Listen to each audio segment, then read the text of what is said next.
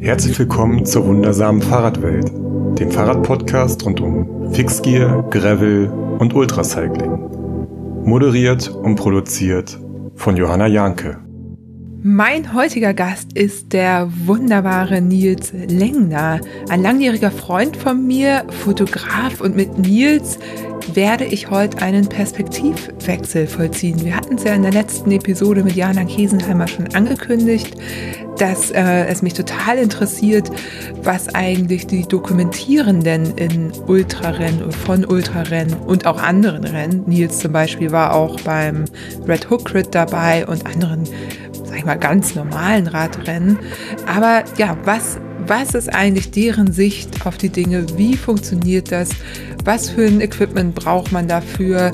Wie kommt es überhaupt zustande? Wird er eingeladen? Wer bezahlt ihn eigentlich? Warum macht er das Ganze?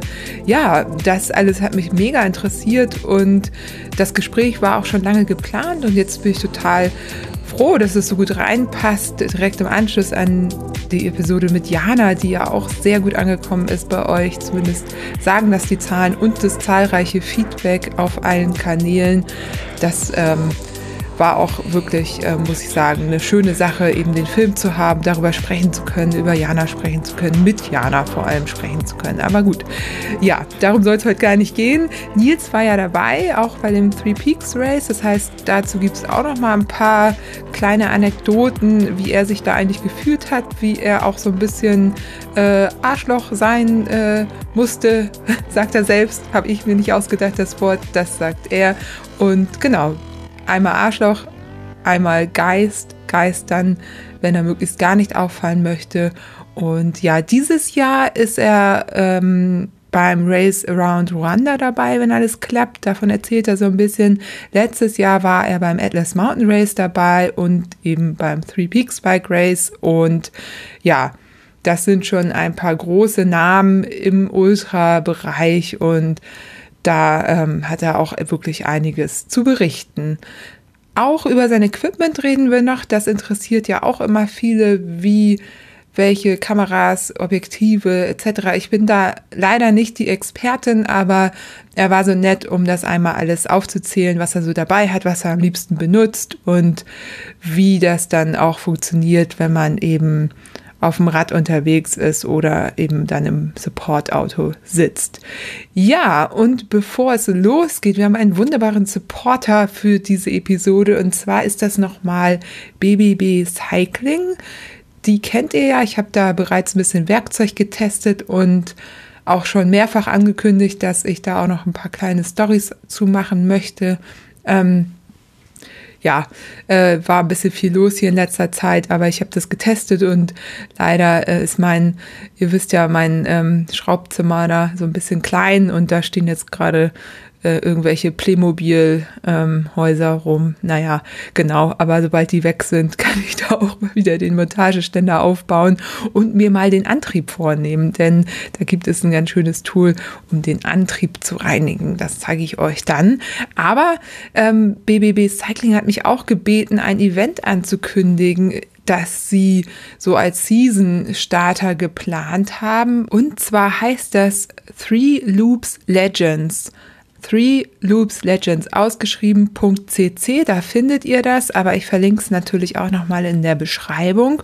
Und es geht darum, dass ihr am 27. Februar drei Loops fahrt. Das ist also aktuell zumindest relativ Corona-konform. Hier herrscht ja keine Ausgangssperre oder so, also sollte alles möglich sein. Insgesamt sollt ihr 150 Kilometer Route planen, aber in drei Loops. Das heißt, ihr habt einen festen Startpunkt und von dem aus fahrt ihr dann drei Loops, wie ihr die fahrt, ob mit Mountainbike, Gravel, Rennrad, Dreirad oder alles zusammen. Das egal. Ihr müsst nur 150 Kilometer irgendwie zusammenkriegen in einer Tour, in drei Loops.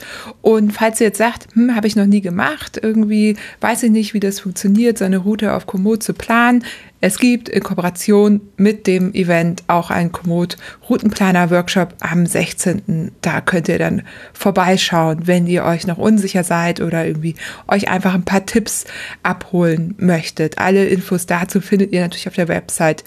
Ja, und was ich besonders cool an dem Event finde, ist, dass es hier nicht um schneller, höher, weiter geht.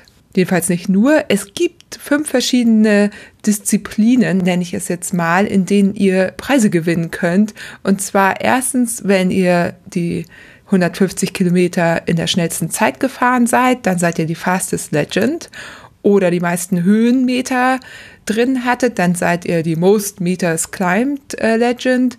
Aber auch wenn ihr einen schönen Insta-Post oder eine schöne Story zur Tour gemacht habt, ähm, da müsst ihr natürlich dann BBB Cycling verlinken und den Hashtag benutzen, damit ihr gefunden werdet. Aber da könnt ihr auch was gewinnen. Und bei der Most Adventurous Route, also wenn ihr irgendwie was besonders Schönes, Abenteuerliches geplant habt, dann gibt's dafür auch eine Kategorie. Und last but not least, Most Legendary Outfit. Dafür müsst ihr natürlich auch ähm, BBB Cycling dann verlinken, damit ihr gefunden werdet. Alle Details findet ihr aber auch auf der Website 3loopslegends.cc auch nochmal in der Beschreibung drin. Ja, und jetzt geht's auch schon los mit einem tollen Gespräch mit Nils Lengner, das etwas abrupt startet, weil wir schon mittendrin im Diskutieren, Unterhalten waren. Also wundert euch nicht, es geht da, da schon ums Rennen, um das Rennen mit Jana und äh, ja, aber hört selbst, ihr werdet's merken.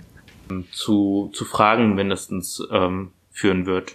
So von daher ähm, voll in Ordnung. Und ich glaube, wir haben das ganz gut gelöst. Und ähm, aber ja genau, aber dass da Fragen kommen, das war klar. Und aber wir wir haben uns relativ sicher gefühlt, weil wir uns wirklich dran gehalten haben an all das, was uns vorgegeben wurde.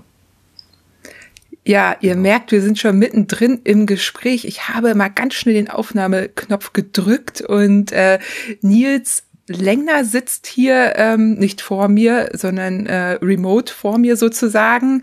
Wir sprechen gerade noch mal über den Film von Stefan Wieser, über das Three Peaks Bike Race. Oh Gott, ich habe so oft diesen Namen geschrieben in der letzten Woche. Jetzt kann ich nicht mal mehr aussprechen. Genau. Jeder ähm, weiß ja, um was es geht. Genau, mit Jana Kiesenheimer. Wer es jetzt noch nicht weiß, ich weiß, dann weiß ich auch nicht mehr. Also genau. genau. Und ähm, du warst ja auch dabei. Und bevor wir da aber noch äh, noch detaillierter drauf eingehen, weil ich habe da auch mir noch ein paar Fragen zu aufgeschrieben. Ähm, Nils Lengner, wir kennen uns, haben wir gerade festgestellt seit 2014. Wir waren uns genau. nicht ganz sicher, ob 13 oder 14. Wir sind, glaube ich, beide so ins Fahrradgeschehen irgendwann 2013 so rein, aber definitiv haben wir uns 2014 kennengelernt, weil du nämlich wie ich mit diesem Red Hookrit Virus infiziert wurdest. Genau, auf jeden Fall, ja. Wie kam es denn dazu? Also du bist der Fotograf mhm. damals, ich, ich drück's mal so aus, ja. von, von Team Fixpot gewesen, eins der genau, ersten ja. Teams, das auch so wirklich als Team aufgetreten ist. Die ersten in Spandex, würde ich mal so sagen. Ja, ne? die ersten in Spandex und die ersten, glaube ich, so, die äh, verstanden haben, wofür Instagram ist, sozusagen, die sich das äh, zugute gemacht haben. Die, die sind ja nie wirklich, also die, die wollten schon schnell fahren, aber die sind relativ zügig dazu gekommen, dass ähm, Ergebnisse nicht alles sind, sondern eben irgendwie auch so so ein bisschen die äh, soziale Darstellung, also oder Social Media Darstellung, wenn man so will, äh, weil die haben einfach viel Quatsch gemacht auch und haben sich ja davon auch nicht, ähm, die sind ja nicht zu professionell geworden bei dem Ganzen, was sehr sympathisch war. Für mich zumindest. Sag doch mal, weißt du, wer da ganz am Anfang alles dabei war? Ich bin mir nämlich gerade gar nicht so ganz sicher, wer von Anfang an dabei ähm, war. Also von ganz Anfang an war ich ja auch nicht dabei. Ähm, ich kann zumindest sagen, wer äh, Mitbegründer oder, oder Gründer war und das war einmal Paul Balluch und äh, Jan Hoffmann. Und jetzt hoffe ich, habe ich keinen vergessen, aber wer äh, noch dabei war, war Stefan Reimer, ähm, Tachai Pinyu äh, waren zu dem Zeitpunkt, wo ich dabei war, ähm, auch dort. Später kam dann noch der äh, Jörn Buklitsch dazu und der Eike Haumann. Ähm, und das waren jetzt auch ähm, also Eike Haumann, Jörn, äh, Paul und Jan waren jetzt auch so die, die am längsten dabei waren und bis zum Schluss auch dabei waren. Die gibt's ja leider in der Form nicht mehr. Genau. Genau, Maria war zwischendurch dabei, oh ja, Maria Jatkovic, ja, ne? Genau, und, ähm, und Heike, ähm, tut mir leid, Heike, ich weiß deinen Nachnamen nicht mehr genau. ähm, weißt du den noch? Oh, ich wusste den mal, aber ich habe ihn jetzt auch nicht drauf. Nee, leider nicht. Sag uns den doch gerne nochmal, Heike, wenn du uns hörst. Ähm, ja, genau, Heike war auch dabei. Wir haben uns ja nicht so oft mit, mit Nachnamen begrüßt, deswegen ähm, ähm, muss mir das verziehen. Nee, muss es nicht, aber darf mir das verziehen werden. äh, stimmt, genau, die beiden waren auch noch dabei. Ähm, die waren allerdings, ähm, genau, Maria war früher, oh, Max war auch noch dabei. Genau, ähm, Maximilian Höflich, der genau, beide jetzt, Höflich. Maria und Max jetzt beide im genau, Red Pack, Red Pack, beziehungsweise Girl Pack. Ja, genau. Ähm, ja, äh, du siehst schon, ich, äh, das ist doch so lange her, dass dann doch viele Namen rein und rausgegangen sind. Ähm, stimmt, aber genau, die beiden waren natürlich dabei. Ähm, beziehungsweise die drei, die ich jetzt vergessen hatte erst. Ähm, genau, und Heike war sogar in Bangkok bei einem Rennen dabei und ähm, Maria war ja bei ganz vielen Rennen auch dabei, so wie Max, der war wahrscheinlich auch der erfolgreichste bei uns mit Stefan Reimer. Ähm, genau, ja.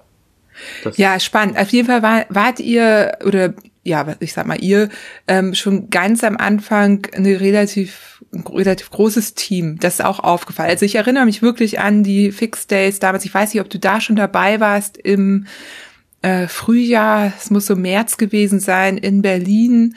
Äh, das erste Rennen auf der Kartbahn vom mhm. Red Race damals und da liefen dann ganz viele dunkelblau gestreifte Streifenhörnchen rum. Genau. Ja. Das war wie die Fixpot. Nicht alle haben schon so von den Körpermaßen so super gut in, in Spandex reingepasst. Äh, nee, aber nicht.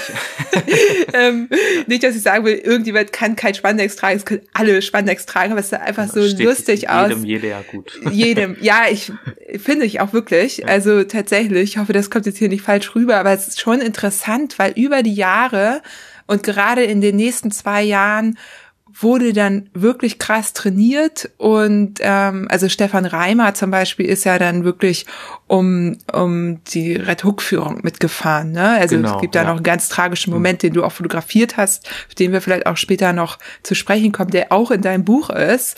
Da mhm. ist äh, was Unglückliches passiert, sage ich mal, aber ähm, Ansonsten ähm, sind alle sehr ambitioniert gefahren. Du hast es zwar eben beschrieben, dass es eher aus so einer Spaß und vielleicht auch, äh, naja, es ist ja kein Social Media Team, es ist ja überhaupt nicht, aber es ging einfach um mehr als nur rein krass Rennen fahren. So, genau, ne? ja, nee, das, das stimmt. Also genau, das hast du jetzt besser ausgedrückt als ich. Also ich habe das äh, vielleicht ein bisschen ähm, böser sozusagen formuliert. Nein, also genau, du hast recht. Also es ging nicht um, äh, weder ging es darum, sich selber darzustellen, noch eben äh, immer auf dem Podium verzweifelt zu stehen. Ähm, aber genau, wir, also es, wir haben halt eben auch viel Quatsch gemacht. Also wir haben oder wollten neue Wege gehen. Also ich weiß nicht, ob du noch drauf kommen wolltest, aber wir sind zum Beispiel in Bangkok gefahren, einfach weil wir dachten, ach, das ist doch mal verrückt, irgendwie woanders zu fahren, außer äh, irgendwie in, bei den üblichen Rennen oder haben mh, unser Promo-Shooting war beispielsweise mal auf Pferden drauf anstelle von Rädern. Ähm, also wir haben halt eben nicht nicht uns zu ernst genommen. Das ist es vielleicht. Also genau der Spaßfaktor und irgendwie Freundefaktor war ziemlich hoch bei uns. Ja, das habt ihr auch nach außen hin ziemlich gut äh, ähm, dargestellt, dargestellt, klingt jetzt auch wieder so blöd, aber das, das kam auf jeden Fall ja. rüber. Und wir waren ja auch unterwegs zusammen und äh, genau, ich habe das ja. ja auch nah miterlebt. Wie bist du denn überhaupt dann dazu gekommen, dort mit im Team zu sein, weil gefahren, also du fährst selber Rad, du fährst mhm. jetzt auch nicht schlecht Rad, aber du fährst jetzt keine Rennen. Du bist wirklich dann als Fotograf dabei gewesen. Wie bist du dazu genau, gekommen? Ja. Ähm, ich habe während meines Studiums ähm, habe ich bei einer bei so einer Art Fahrradkurier-Unternehmen äh, gearbeitet und äh, habe da gemerkt, es macht mir Spaß, Fahrrad zu fahren und auch schnell zu fahren. Und ähm, hatte dann von den Jungs gehört, ähm, damals ja wirklich nur die Jungs, ähm, dass die äh, Fixgear fahren und auch äh, ambitioniert her. Äh, für mich war das sehr ambitioniert. Und äh, zur gleichen Zeit hatte ich den Film Line of Sight von Lucas Brunel gesehen. Und äh, der geht ja um Fahrradkuriere, vorwiegend in New York, ähm, die halt alle äh, Fixgear fahren. Und das fand ich äh, ziemlich cool. Und ähm, deswegen wollte ich mal mit den Jungs mittrainieren. Das haben die auch zugelassen. Ähm, ich hatte allerdings damals einen Stahlrahmen, ähm, zwar fixt, ähm, allerdings ist mir die Kette immer wieder runtergesprungen. ähm, und äh, genau, dementsprechend äh, war das Training so semi-optimal. Und generell habe ich auch gemerkt, ähm, ich halt bei denen gar nicht, kann gar nicht mithalten. Und ähm, es hat sich relativ schnell rauskristallisiert, dass ähm, aus mir kein äh, Profi-Radsportler wird. Und ähm, tatsächlich bin ich ja sogar ein, zwei Sachen mitgefahren, die, ähm, äh, die ein Rennen waren, ähm, aber auch die waren jetzt nicht äh, groß nennenswert. Und ähm, genau, ich hatte mich halt irgendwann dann dazu in, entschlossen, ähm, die das Team fotografisch zu begleiten, weil das ist ja der Grund gewesen, warum ich überhaupt studiert habe. Ähm, halt irgendwie Fotograf zu werden und dachte, dann kann ich das eigentlich ganz gut kombinieren, Fahrradfahren und ähm, Fotografie. Und so bin ich dann zu denen gekommen, dass ich halt dann Porträts von denen gemacht habe, die beim Training fotografiert habe. Und wir haben uns relativ gut verstanden und die haben mich äh, netterweise aufgenommen in ihre Familie sozusagen und dann ähm, ja durfte ich bei paar Rennen mitfahren, beziehungsweise nicht mitfahren, also mitfahren schon, dass ich zu den Rennen mitgefahren bin, aber dort dann eben Fotos gemacht habe und eben nicht nur das Rennen geschehen, sondern auch viel, was drumherum passiert ist. Genau. Das ist so die Kurzform. Ja, voll die gut. schon lange war.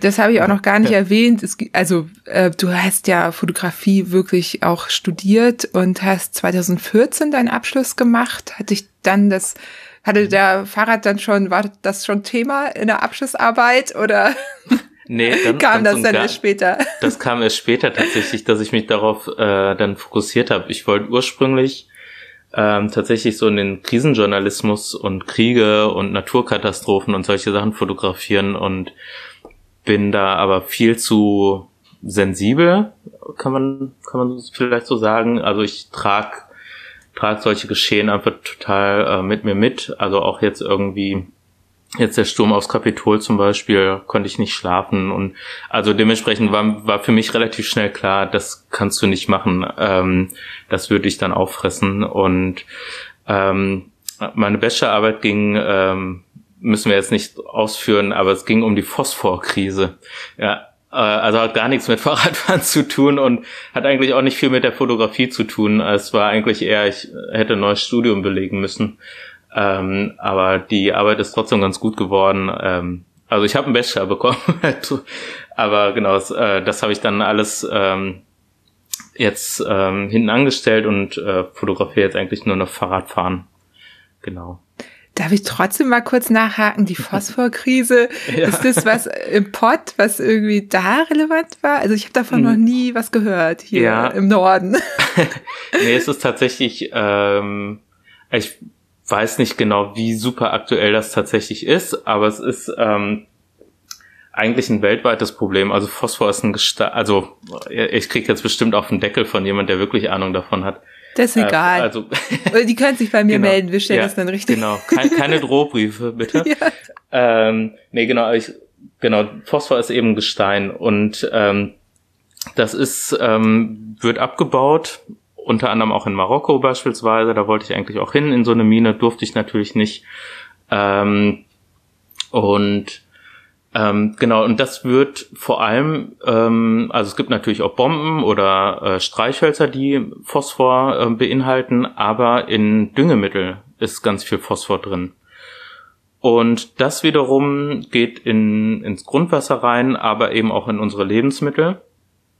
Ähm, in den Lebensmitteln ist das wohl auch teilweise relativ, also kann gut sein für uns, wenn es nicht zu viel ist, weil es auch, soweit ich weiß, für den Knochenbau und solche Sachen halt gut ist.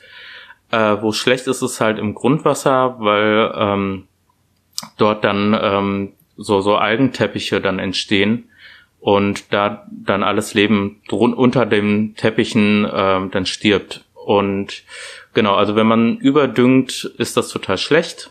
Und ähm, weil es eben ein endbarer Rohstoff ist, also man kann das nicht irgendwie nachbauen, gibt's äh, beispielsweise Toiletten, ähm, die äh, das Urin äh, oder den Urin und Kot ähm, separieren von dem Phosphor und das wird wieder dann später aufs Feld gebracht. Genau, so. genau das ist und ja, spannend. Äh, ja genau und wenn halt dieser Rohstoff irgendwann ausgeht, ähm, und die Population, also der Menschen, wird ja immer höher aktuell. Ähm, genau, also es ist sozusagen so ein Gegensatz, wenn das halt irgendwann weg ist, dieser Rohstoff, und wir das nicht vernünftig separieren, beziehungsweise irgendwie wieder ähm, recyceln sozusagen, dann könnte es dazu kommen, halt, dass es dann Hunger, Hungersnöte gibt. Genau. Ja, das war, Krass, das war so meine kein- Arbeit. Ja. Kein Dünger mehr hat dann, ne? Ganz ja. genau, ja. Also das ist natürlich auf lange Sicht gesehen. Ähm, und es gibt eben diese Toiletten auch, aber die sind halt nicht in einem normalen Haushalt. Normalerweise fließt es ja einfach ins Abwasser rein. Ähm, und diese Komposttoiletten beispielsweise, die hat ja, haben ja auch die wenigsten Menschen. Und ähm, genau, deswegen ist das äh, problematisch. Ähm, aber ich weiß nicht, wie akut das jetzt aktuell ist. Also und Phosphorkrise klingt so ein bisschen nach äh, Bildschlagzeile, aber ähm, das war so ein bisschen ähm, der Ansatz natürlich von mir. Und ich hatte eben davon auch noch nicht gehört, deswegen äh, bis zu dem Zeitpunkt, wo ich es dann gehört habe. Und das fand ich eben so spannend. Und das, ähm, man erfindet natürlich nie das Rad neu, ähm, aber ich dachte, vielleicht schaffe ich das mit mit einer Arbeit, die äh, noch nicht bebildert ist. Genau, ja. Hat mir leider äh, äh, nichts gebracht, bis auf eine gute Note, aber ähm, ich bin kein, bin kein krasser Journalist jetzt geworden. aber generell dieser Ansatz, der ähm, ist mir halt geblieben. Ähm, ich glaube, ich könnte mich jetzt nicht ins Stadion stellen und nur das Sportevent, also das Fußballspiel oder sowas bebildern. Da hätte ich keinen Spaß dran. Also ich muss irgendwie eine Geschichte erzählen, soweit das äh, mir möglich ist. Genau. Ja, dann ähm, spannen wir doch mal den Bogen zurück Mhm. äh, zum, zum Radsport, zum Fahrradfahren. Ja, ist ja ein Rad Radpodcast, habe ich gehört.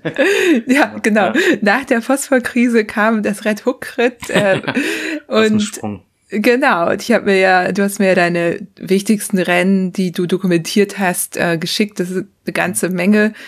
Bei gar nicht so wenigen war ich dabei. Das liegt auch daran, dass es viele Red Hook Crits gab ähm, und wir uns natürlich jetzt im Gravel-Bereich auch irgendwie wieder treffen.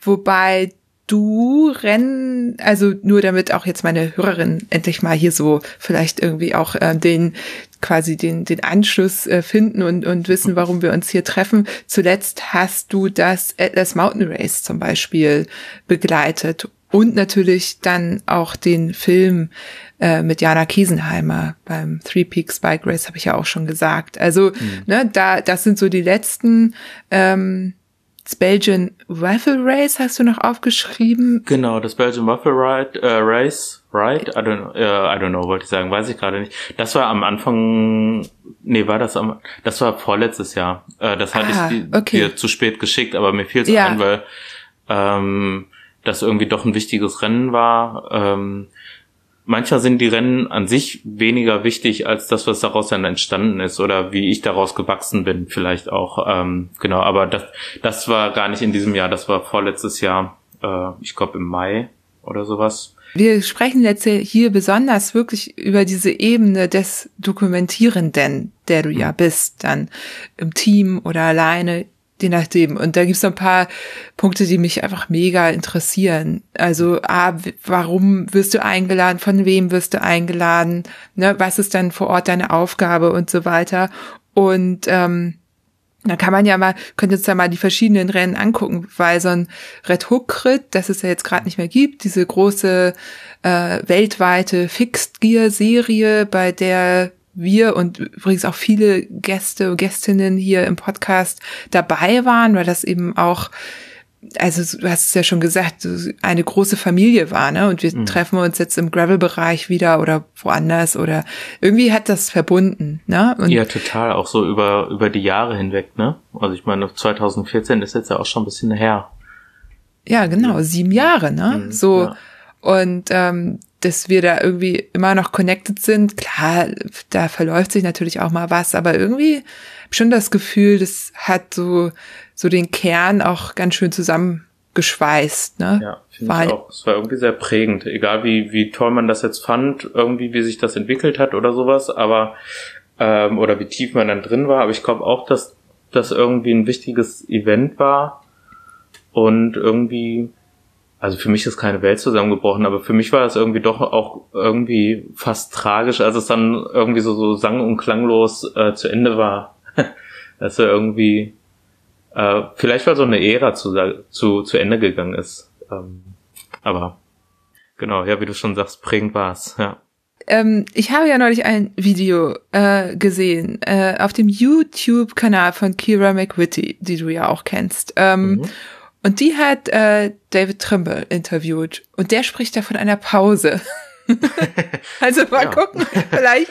Langer äh, Winterschlaf, ja. Genau. Ja. Mhm. Vielleicht geht's ja irgendwann nochmal weiter. Und ich glaube zumindest bei dem ersten Event, das es da wieder geben wird, werden wir alle da vor Ort sein. Also so, ja, wenn es das geben sollte, allein so allein um da zu sein.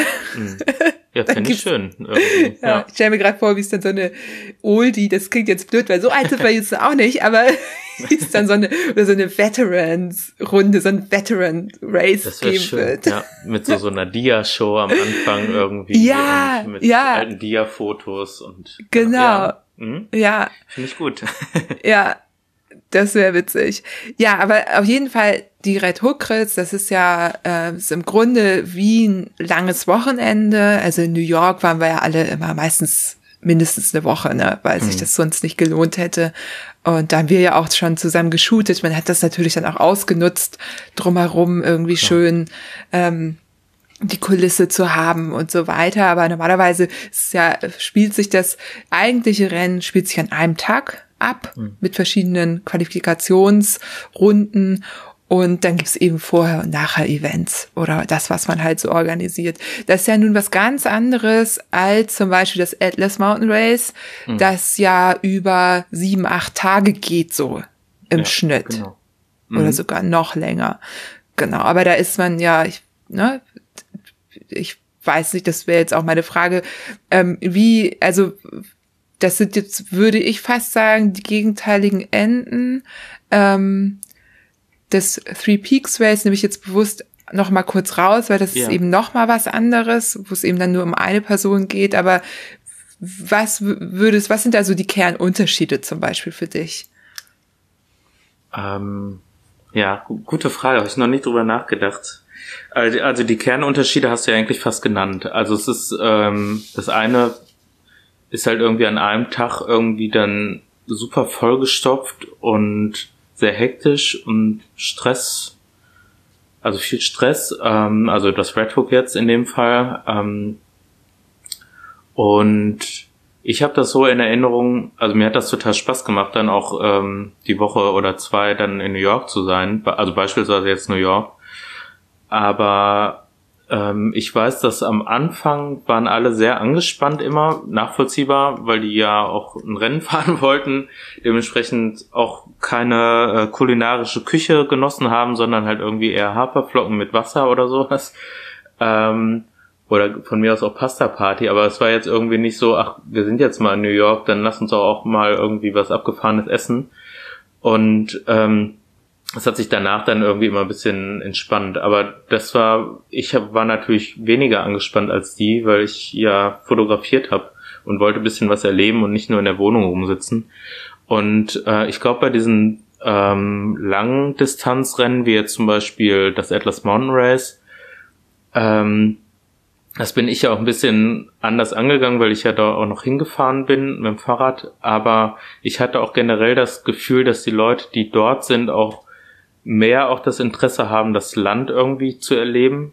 Ähm, natürlich gab es auch welche, die oder gibt es welche, die sehr ambitioniert sind und wirklich auf Sieg fahren und doch nochmal einen anderen Anspruch haben. Aber ich hatte das Gefühl, es war ähm, eine ganz andere Stimmung. Und zum Fotografieren, äh, ich habe, ähm, weil ich die ersten fünf Fahrer, in dem Fall wirklich nur die Männer, ähm, begleitet habe, habe ich halt ähnlich viel geschlafen wie die. Äh, Gott sei Dank nicht so wenig wie Sofian, aber äh, eben auch nur drei Stunden. Ähm, und dann ging es halt weiter. Ähm, das war total spannend, aber eben auch kräftezehrend. Aber dadurch hat sich der Tag einfach ähm, sehr entzerrt. Und wir hatten die Zeit, äh, mit Menschen zu sprechen und ähm, kennenzulernen. Äh, es war sehr ruhig. Die Landschaft ist natürlich sehr viel schöner als äh, an einem Tag nur ähm, auf einem Terminal ähm, Parkplatz zu, zu stehen. Also von daher, ich ähm, glaube, ich habe da mehr Spaß dran an so, so mehrtagigen Sachen, als ähm, wenn alles an einem Tag stattfindet und dann muss auch alles passen. Genau. Ja, ich glaube, das hoffentlich beantwortet das seine Frage. genau. Ja, total. Und ich äh, kann mich da auch gerade total hineinversetzen. Also diese Anspannung in New York zum Beispiel, habe ich ja gesagt, man ist ein paar Tage eher angereist, ne, um den Jetlag loszuwerden, aber man hat sich kaum bewegt, man ist vielleicht eine Vorbelastung gefahren, aber mehr auch nicht. Man hat sich eben, wie du sagst, wirklich die, also ich als Fahrerin auch, ne, die, die gesunden Sachen reingepfiffen und im Grunde ist die Last oder der Druck hat erst nachgelassen, als das Rennen dann vorbei war. So. Und dann hatte man vielleicht noch zwei Tage, drei Tage in der Stadt und, um irgendwas zu unternehmen. Das hat man vorher eher weniger gemacht. So. Mhm. Ne? Also ein bisschen ja. natürlich schon. Aber ähm, ja, und klar, als Fotograf bist du da ja gar nicht von betroffen, sag ich mal so. Bist dann da. Und genau. Ja, ich war in New York, hab nichts gesehen. Ja. ja. Nein, ganz so ist es natürlich dann doch nicht gewesen. Aber ja, ja das stimmt. Ja, ja aber ist das so ein bisschen, bisschen, schon, bisschen ne? langweiliger. Ja, ja, ich bin natürlich ja, nicht so auf Adrenalin, beziehungsweise so angespannt. Also bisschen anders, aber ähm, ja, also generell fand ich es ähm, auch nochmal zu diesem Punkt mit ähm, Fixgear-Familie. Äh, das, das würde ich auch trotzdem unterschreiben irgendwie immer noch. Aber ich hatte schon trotzdem auch das Gefühl, dass unter den ähm, Sportler, Sportlerinnen nochmal eine andere Dynamik und ähm, ja ein anderes Zusammengehörigkeitsgefühl gab, als dann zwischen den oder zu den externen Fotografen, die natürlich eben nie das erlebt haben, was äh, jemand, der das Rennen gefahren ist, erlebt hat. Und ähm, da wieder reinzukommen, nach dem Rennen dann auch bei den Partys beispielsweise, war immer schwer, also schwieriger. Ähm, da haben sich dann teilweise dann die Fotografen zusammengefunden oder es war halt cool, wenn man ein Team begleitet hat oder ein paar Leute über die Jahre dann kennengelernt hat. Das war dann ganz schön, dass ähm, wir beide uns jetzt kannten oder äh, ich jetzt eben auch mit Fix, Fixpot da unterwegs war oder die Holländer hat man ja relativ schnell kennengelernt, ähm, weil die auch bei uns an der Grenze wohnen oder zu mir, zu Dortmund.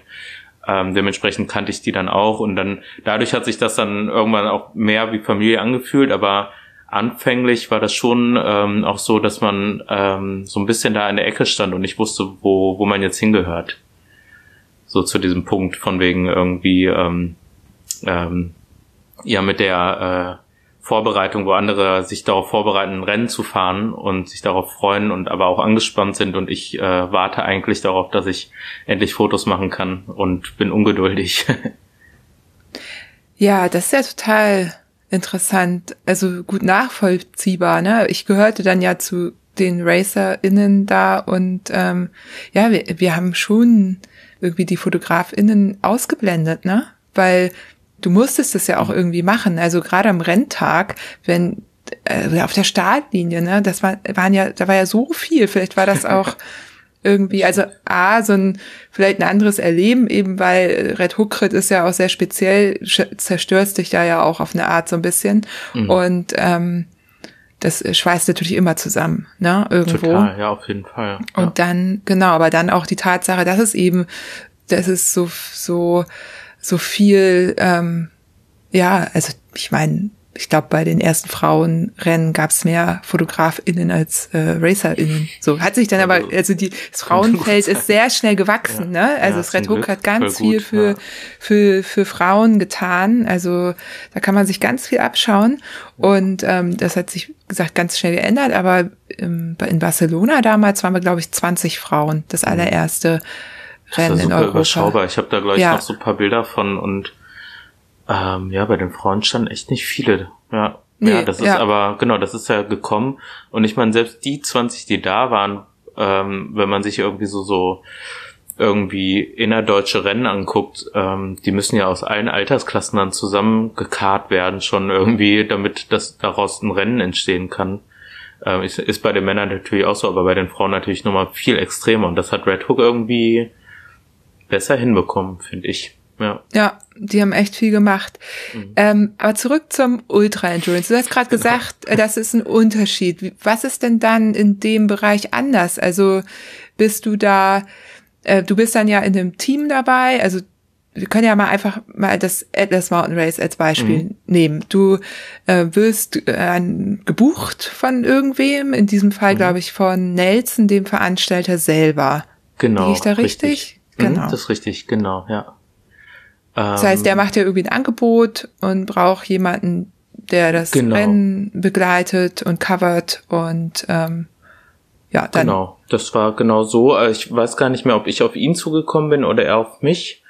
Ähm, spielt vielleicht auch keine Rolle in dem Fall jetzt, aber genau, wir haben dann relativ schnell, das war ganz dankbar. Ähm, ich muss natürlich Geld verdienen, aber ich rede nicht gerne über Geld. Ähm, nicht, weil ich nicht über die Zahlen rede, aber irgendwie ist mir das immer unangenehm. Und, ähm, und dann irgendwie so Verhandlungen zu führen, finde ich immer blöd. Ähm, aber bei ihm war es eigentlich ganz entspannt, weil er gesagt hat, wir haben das Budget und äh, du kannst damit fahren oder nicht. Und ähm, für mich war relativ schnell klar, äh, das ist, ist in Ordnung, ist jetzt nicht die Welt, aber für mich natürlich ähm, irgendwie auch eine Riesenchance und ähm, die Chance im Sinne von irgendwie, wann, wann kommt man mal nach bezahlt nach Marokko und kann so ein cooles Rennen fotografieren. Ich dachte, das könnte mir Türen öffnen und das hat's ja auch getan. Von daher ähm, war das genau war das relativ schnell klar, dass ich äh, den Job auf jeden Fall machen werde. Genau und dann hatte ich auch die äh, Möglichkeit eben mit ihm zu fahren. Er hatte dann gesagt, er würde das äh, cool finden, wenn wir zusammen fahren würden. Er war dann im Auto und sein Vater auch der super cool ist, äh, super netter Mann. Und ähm, genau, wir haben dann zu dritt ähm, die nächsten fünf Tage, nee, weniger, doch, nee, vier Tage eigentlich zusammen verbracht und dann halt noch danach immer mal wieder natürlich, aber da war Nelson dann zum Schluss äh, vorwiegend im Ziel, aber äh, der Papa von Nelson und ich haben dann noch äh, sind dann nochmal zurück auf die Strecke gefahren, weil äh, viele waren ja jetzt nicht ganz so verrückt schnell wie, wie Sufjan oder James äh, Hayden. Ähm, genau, dementsprechend sind wir dann nochmal ein bisschen auf den, auf den Kurs gefahren und haben halt noch weiter Fotos gemacht. Und du hast ja eben schon gesagt, ne, also wir sind jetzt bei vier Tagen, weil ja Sofian, ich sage immer Sofiane, aber Sofian? Ich, ich weiß auch Endlich mal genau. jemand, der das richtig ausspricht. Ich glaube ich schon, dass du, ja, ja, Französisch, ne? Ja. Sofian äh, und dann äh, Swahili, Swahili. So. Genau, das sprichst du wahrscheinlich besser aus als ich. Ich, also, ich lasse es einfach. Ich hatte aber, kein Französisch. ja, und irgendwann. einfach auf. Ja, egal. Also der hat einfach mal nur vier Tage gebraucht. Ne? Mhm. Das war echt ein Kopf-an-Kopf-Rennen am Ende auch nochmal mit James Hayden. Ich habe ja gedacht, der kriegt den noch so, weil Sofian einfach so wenig geschlafen hat, dass ich dachte. Ich glaube, hätten die paar Stunden mehr gehabt. Ich, also ähm, oder ein paar Kilometer mehr, sagen wir es so, ähm, wäre ähm, der Sofian wahrscheinlich auch eingeknickt. Also sagt er ja selber auch von sich, dass er ähm, nur solche Art von Rennen fahren kann. Also weil das sein Stil ist, zu, zu fahren.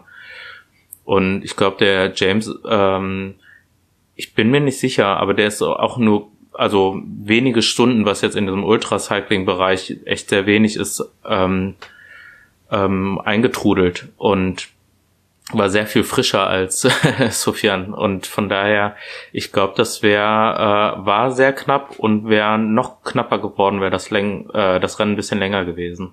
Ja, glaube ich auch. Also ähm, James hat ja einmal irgendwie mehr geschlafen als Sofian, ne? So. Genau. Mhm. Ähm, und das war, ich, ich glaube, es waren am Ende ein oder zwei Stunden. Es war ja, echt ich meine auch, viel. das waren zwei Stunden irgendwie Ja. was, ja. Und die letzte Passage, da mussten sie auch noch irgendwie durch Sand schieben. Ja, die war schrecklich. Also für mich war die super. Ja, aber, kann man gut äh, Bilder ja, machen. Ja, genau, das war schön. Aber ich glaube, also vor allem für die Personen, die ähm, in der Dämmerung oder nachts da durchfahren mussten und das nicht auf dem Schirm hatten, für die war das, glaube ich, der Horror. Es gab, glaube ich, eine Person, die davor war oder wirklich dort äh, gescratcht hat.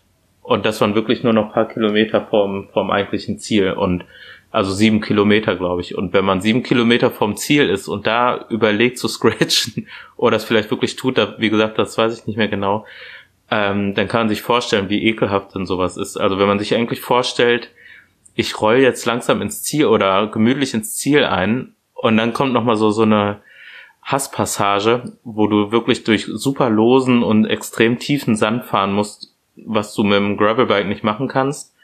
Also ähm, habe ich keinen oder keine gesehen. Mit dem Mountainbike ging es für manche, für viele nicht. also ähm, das war schon war schon eine harte harte Geschichte. Ähm, aber es sind noch mal ein paar schöne Fotos entstanden und ich glaube schöne Geschichten. Also wenn es zu leicht wäre, will ja auch keiner davon erzählen. Also es muss ja irgendwie auch bisschen, bisschen äh, Hass sozusagen muss in so einem Rennen ja auch dabei sein, sonst ähm, ist es ja langweilig. Ja, Sag ich als Außenstehender. wollte ich gerade sagen, du hast Ja. gut reden. Ja, genau. Ja, nee, aber ich glaube, da ist so eine schöne, so eine schöne Mischung und ähm, Mhm. genau ab und zu mal was Herausforderndes. Aber da gab es, glaube ich, im Atlas Mountain Race auch genug von. Auf jeden Da gab es ja, ja. die ein oder andere äh, fragwürdige Passage beziehungsweise herausfordernde Passage, wenn man es so rum ja. ausdrücken möchte. genau, ja. So, und jetzt, ich kenne ja immer diese, die wirklich, ich kenne hauptsächlich diese Perspektive aus Sicht der Rennfahrenden. So, Mhm. ne? Wir freuen uns, also ich selber weiß es, weil ich ja Rennen gefahren bin, aber ich spreche natürlich auch viel mit Menschen, die diese Rennen fahren, hier auch im Podcast. Und wir freuen uns am Ende über die tollen Bilder. Sie landen nicht selten auch auf Podcast-Cover mal und so, ne? Also das ist ja auch das, worüber wir uns dann auch am Ende freuen, wenn wir teilgenommen haben, weil wer wirklich im Race-Modus fährt, macht auch selber keine Bilder. Ist einfach so, ne? Das stimmt, ja. Und Schwierig. diese ganzen Events wären ja gar nicht sichtbar, wenn es diese Bilder nicht gäbe und auch ein Film darüber nicht gäbe. Und trotz allem ähm, habe ich mich gefragt, du hast ja schon gesagt, du bist äh, bei dem Atlas Mountain Race, bist ja sogar äh, mit dem Rad angereist, jetzt nicht die komplette Strecke, aber ihr seid vorher durch Portugal getourt. Ähm, Genau, wir sind von, äh, von Lissabon ähm, nach Marrakesch sind wir tatsächlich gefahren, ja. Und genau diese Tour, und das äh, erwähnen wir jetzt ganz kurz mal, wird es auch auf dem neuen Wundersame Fahrradwelt äh, Komoot-Profil zu sehen geben. Da könnt ihr mal gucken, wo Neil zusammen mit Nico Keinert vom Team Suicycle gefahren ist. Der ist nämlich dann nachher das Atlas Mountain Race auch mitgefahren. Du bist dann ins Auto gestiegen und hast äh, dich entspannt zurückgelehnt. Ge- genau, ich habe eigentlich hast dann deinen eigentlichen, hast deinen, hast deinen Job gemacht. Genau, und das ist nämlich jetzt, ihr kommt da also an, ihr habt, ne, du hast schon auch die Tour äh, ein bisschen in den Knochen. Ich meine, Nico ist jetzt auch kein langsamer Fahrer, also ihr werdet da auch nicht geschlichen sein, so, also ne, also ihr habt da auch schon ordentlich Kilometer gemacht, habt nebenbei auch ein paar Bilder gemacht, ähm, worüber sich dann auch wiederum die Partner natürlich auch freuen. ne? Du, ich glaube auch, die sind ganz happy, ja. ja, und äh, dann seid ihr also am Start. Du tauscht dann Rad gegen Autositz und dann äh, beginnt für dich vier Tage was? Was ist dann? Was passiert dann? Wie kann ich mir das vorstellen? Ähm, ich habe mir die Strecke natürlich angeguckt und habe das aber relativ schnell mir überlegt, das ist eigentlich Quatsch. Ähm, ich lasse es drauf ankommen und fahre erstmal einfach mit, weil äh, sich die, also ich glaube, bei manchen Rennen macht das total Sinn. Also bei so einem Circuit zum Beispiel, also so bei wie bei irgendwie einem Cyclocross-Rennen, was ja irgendwie in einem, in einem Rundkurs stattfindet, da macht es Sinn, sich die Strecke anzugucken. Ähm, hier hatte ich das Gefühl, ist es ähm, too much, weil es wird einfach so viele Sachen einfach geben, die ich nicht beeinflussen kann. Dementsprechend habe ich mich tatsächlich ein bisschen zurückgelehnt und ähm, habe vieles ähm, auf mich zukommen lassen und bin dann, wie gesagt, mit Nelson und seinem Vater gefahren. Ähm, das Dankbare in dem Fall war jetzt, die sind die Strecke natürlich voll gefahren. Also Nelson hat die Strecke äh, zu groß, zu äh, großen Teilen ist er die ja abgefahren vorher ähm, und wusste dementsprechend, ähm, wo es tendenziell cool sein kann. Da muss man natürlich darauf hoffen, ähm, dass das Licht gut ist, dass auch tatsächlich irgendwann äh, eine Person da dran auch vorbeifahren wird. Ähm, und, ähm, und dann überlege ich mir teilweise einfach auch, was brauche ich noch? Ähm, und vieles davon ging jetzt überhaupt nicht. Ähm, ich hätte gerne so Schlafsituationen gehabt, die waren einfach nicht drin bei den Leuten, die nicht geschlafen haben. Ähm, teilweise wusste man natürlich auch nicht, wann und wo schläft jemand. Ähm, und man muss ja dranbleiben. Also weil wir hatten natürlich, ähm, es gab drei Autos jetzt in dem Fall oder ähm, Media, eine Media Crew ähm, und ich war eben ganz vorne und dementsprechend war es wichtig, dass ich beim Gewinner, Gewinnerin dabei bin. Und wenn der eben nicht schläft, äh, müssen wir halt auch weiterfahren. Dementsprechend hatten wir dann teilweise gar nicht die Möglichkeit, alles zu machen, was ich machen wollte. Ähm, und dann waren dann zum Beispiel auch Sponsoren äh, unwichtig. Also Sponsoren heißt, ähm, das Event äh, Atlas Mountain Race hat beispielsweise Canyon und Komoot als Sponsoren. Die kannst du natürlich, also Komoot ist schwierig zu fotografieren, weil keiner während des Rennens eigentlich nochmal auf ein Handy guckt, um die Strecke irgendwie neu zu planen, weil die ist vorgegeben. Ähm, und äh, wenn keiner ein Canyon fährt bei den ersten fünf, also in dem Fall hatten wir das Glück, da war einer dabei, ähm, kannst du auch die äh, schlecht wiedergeben sozusagen. Ist aber auch weniger wichtig, ähm, weil die natürlich äh, wissen, dass das ähm, nicht unbedingt passieren muss oder kann.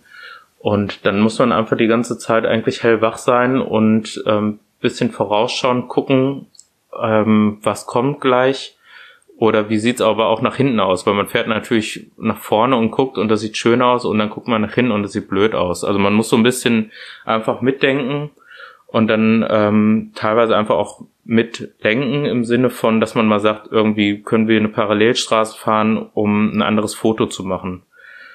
Oder ähm, ich bin teilweise auch mitgelaufen und oder wieder zurückgelaufen und hinterher gerannt und ähm, da muss man einfach so ein bisschen flexibel sein und sich darauf einlassen, dass man eben wenig schläft und dass man auf die Situation einfach dann reagiert, weil es wird für dich keiner nochmal zurückfahren. Ähm, die fahren natürlich alle weiter, bleiben auch nicht stehen, dürfen sie auch nicht, also weil du darfst mit denen, die können dich natürlich ansprechen und im Verlaufe des Rennens kann man auch mal bestimmt irgendwie ein Wort wechseln, aber ähm, du darfst ihnen ja nicht helfen. Dementsprechend gibt es auch nicht so viel Zeit für irgendwelche lange Gespräche. Und ähm, genau, da musst du einfach schnell handeln und wenn das Foto klappt, ist super und wenn nicht, dann hast du es halt verkackt. Und vielleicht hast du die Möglichkeit, auf ähm, die nächste Person zu warten oder musst halt weiterfahren und ärgerst dich, dass das eine Foto nicht geklappt hat. Oder du wartest ganz lange, weil das Licht richtig geil ist und dann kommt der Fahrer und das Licht ist auf einmal nicht mehr so gut, wie es vorher war und dann hast du ein langweiliges Setting und machst auch kein Foto. Das kann auch passieren.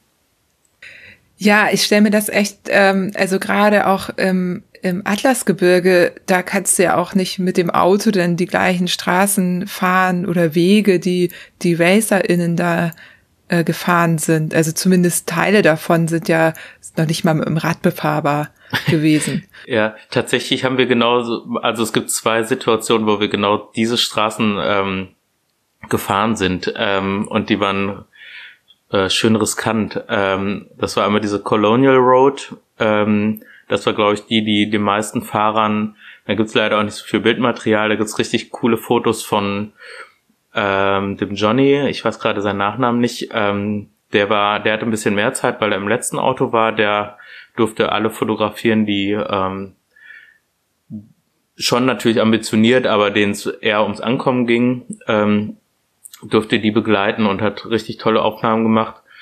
Und ähm, aber wir waren auch einmal drauf und da sind auch tolle Bilder entstanden, aber es ist ähm, teilweise so gewesen, du konntest ähm, die, die, also die Straße war fast kleiner als der, äh, als der Wagen und Wenden dementsprechend ist natürlich dann sehr schwer und ähm, dann haben wir uns teilweise irgendwelche Steinvorsprünge irgendwie anders gebaut und ähm, Steine weggetragen und woanders hingelegt, damit wir irgendwie halbwegs wenden können und ähm, oder übers Fenster rausgeklettert, um äh, dass dann nur Chris äh, oder Chris, das war der Fahrer, äh, alleine dann im Auto saß und wir haben den dann navigiert.